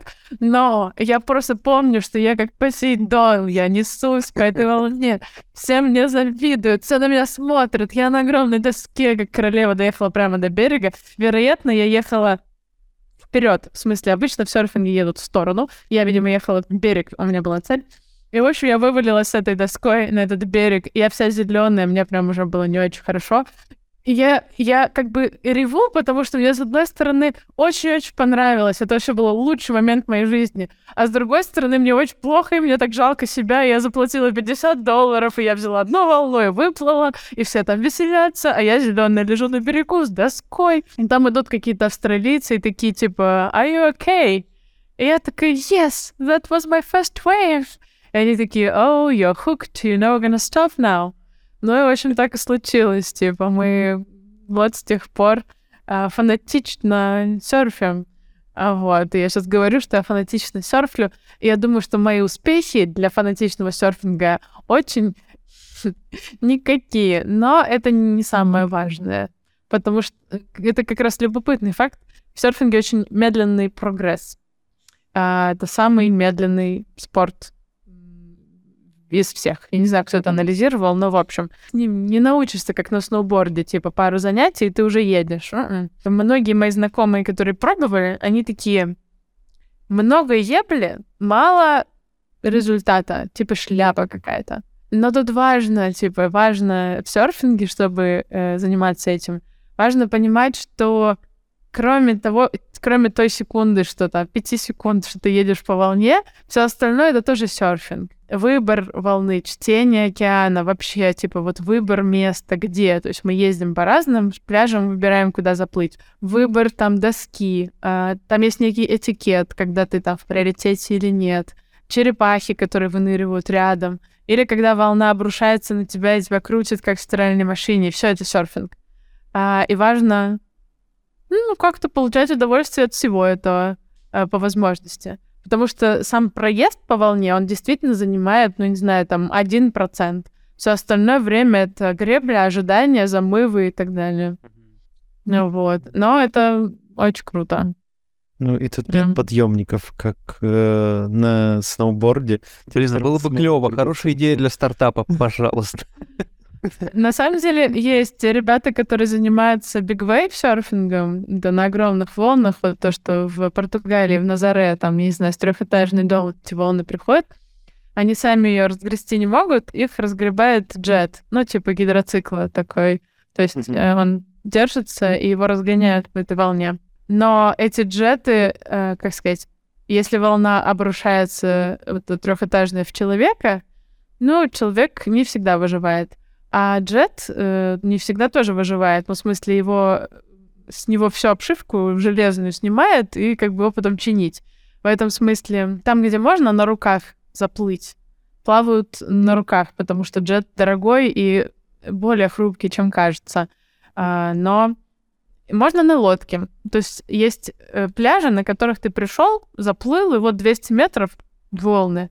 А есть те, где волны, они глубоко в океане ты не доплывешь на руках. И тогда это приключение, потому что надо загрузиться на лодку, все такие серферы, на лодку погрузили свои доски, все такие сели, такие, «А что у тебя за доска, это новая, о, интересно, где вчера серфил, бро. А вот, и мы, типа, там минут 15 куда-то плывем на этой лодке, потом всех с лодки сбрасывают, ну, в смысле, спрыгнуть с доской, прицепить ее к себе, катаешься, а через два часа она приплывает. Вот это такое приключение. Я такого боюсь вообще. Я все еще помню момент, когда я не мог с этой доской до берега доплыть, и меня волнами относило. И я, да, я да. в какой-то момент подумал, а да похер. Я такой подумал, точно похер? А, в пизду, похер. И такой, ну, ладно. Получится, получится, нет, нет. Ну, не знаю. Меня инструктор спас. Мой второй щелчок, кажется, Саша продала, чтобы это было Бали. Чтобы учиться тонуть с доской вместе. Тонуть? Это того стоит. Плавать, а. ходить, как что делают с доской. Ну, доска, кстати, это отличное плавсредство. Ну, то есть тут важно понимать, на Бали с купанием, ну, как таким, типа, поплавать, тут так себе. Потому что тут почти везде волны, а как бы если вода приходит к берегу, ну, как бы должна как-то уходить от берега. Mm-hmm. И это создает, ну, канал вот это, не знаю, как по-русски, течение от обратно. И, ну, как наши соотечественники, э, как бы им же все равно, что там красный флаг, они хотят купаться. И иногда мы туда заплываем на какой-нибудь непростой прям типа спот, а рядом типа люди с маской плывут куда-то. Mm-hmm. И а, им говорят, типа, не стоит, друг, как бы, бро, э, оставь эту идею, иди там, ну, там есть пара пляжей, где можно. Или там можно между желтых флагов плавать. Но они не хотят, они хотят плавать вот где им нравится. И, а, во-первых, люди часто там умирают. Во-вторых, очень часто серферы таких спасают. Ну, то есть ты видишь, человек 15 минут гребет на одном месте. Он в ластах гребет, просто он не может. А на доске я могу проплыть. И, ну, как так вот это выходит, что я к нему гребу, он где-то забрасывается ко мне на доску, доска у меня бы не очень большая, и раньше, ну, если длинная, длинная доска, на ней проще, конечно, человека э, буксировать к берегу, можете его погрести. На маленькой, ну, она просто плод такая, и к берегу потихонечку изо всех сил гребем потому что на руках э, человек не выплывет. И такое часто случается. Поэтому, да, сила доски, э, она велика. Иногда я... Э, ну, замывы вот эти серфинги, они бывают разные. Иногда просто, типа, скинула, и ты всплыл. А иногда э, крутит долго, не знаю, ну, долго, максимум, не знаю. Еще недолго, секунд 15, просто из-за того, что это стрессовая ситуация, кажется, что все, как бы, это вечность. Иногда бывает такое, что вообще непонятно, где верх, где низ. И в таком случае доска, она всегда наверху. И надо найти свою ногу, на ней найти лишь, это типа трос, который соединяется с доской, по нему искать доску. И однажды ты ее нащупаешь. Это самое счастливое ощущение, потому что значит там дальше воздух. Я не буду больше серфить. Ну ладно, это же с какого-то момента начинает такое. Можно просто ходить на более спокойные волнишки. Мне интересно попробовать в любом случае. Приезжай. Нет, мне кажется, оно точно того стоит. Вот сейчас э, э, наши соотечественники перезимуют, и, может быть, немножко э, поедут куда-то в другие какие-то страны. И можно будет более свободно выбирать жилье и все такое, потому что сейчас э, яблоку негде упасть, и все мои знакомые, которые приезжают, э, сталкиваются с проблемами жилья. Вот. Но я думаю, что к марту, апрелю... Мне кажется, сейчас везде такое. Схлынет. Ну да, просто еще ковид кончился, тут австралийцы-то как бы на Бали ездят как себе на дачу, потому что билет до Бали стоит меньше, чем полный бак автомобиля для них. И они сюда приезжают кутить, э, поэтому они сняли все жилье, и поскольку они на каникулы и не в долгосрок, они могут много платить, а найти что-то приемлемое, ну то есть за адекватную цену, это это путь. Что мы будем заканчивать уже? Но мы не можем закончить, не отпустив а, каждого без подписки на канал, потому что не, не, не смей выключать, пока не подпишешься на канал. А, и пока не зайдешь в наш чат в Телеграме. Ну, это Потом... не обязательно, ну, так. но на канал в Телеграме можно подписываться. Чат в Телеграме — это. На свой страх и риск. Важно. Ребят, да, да, да.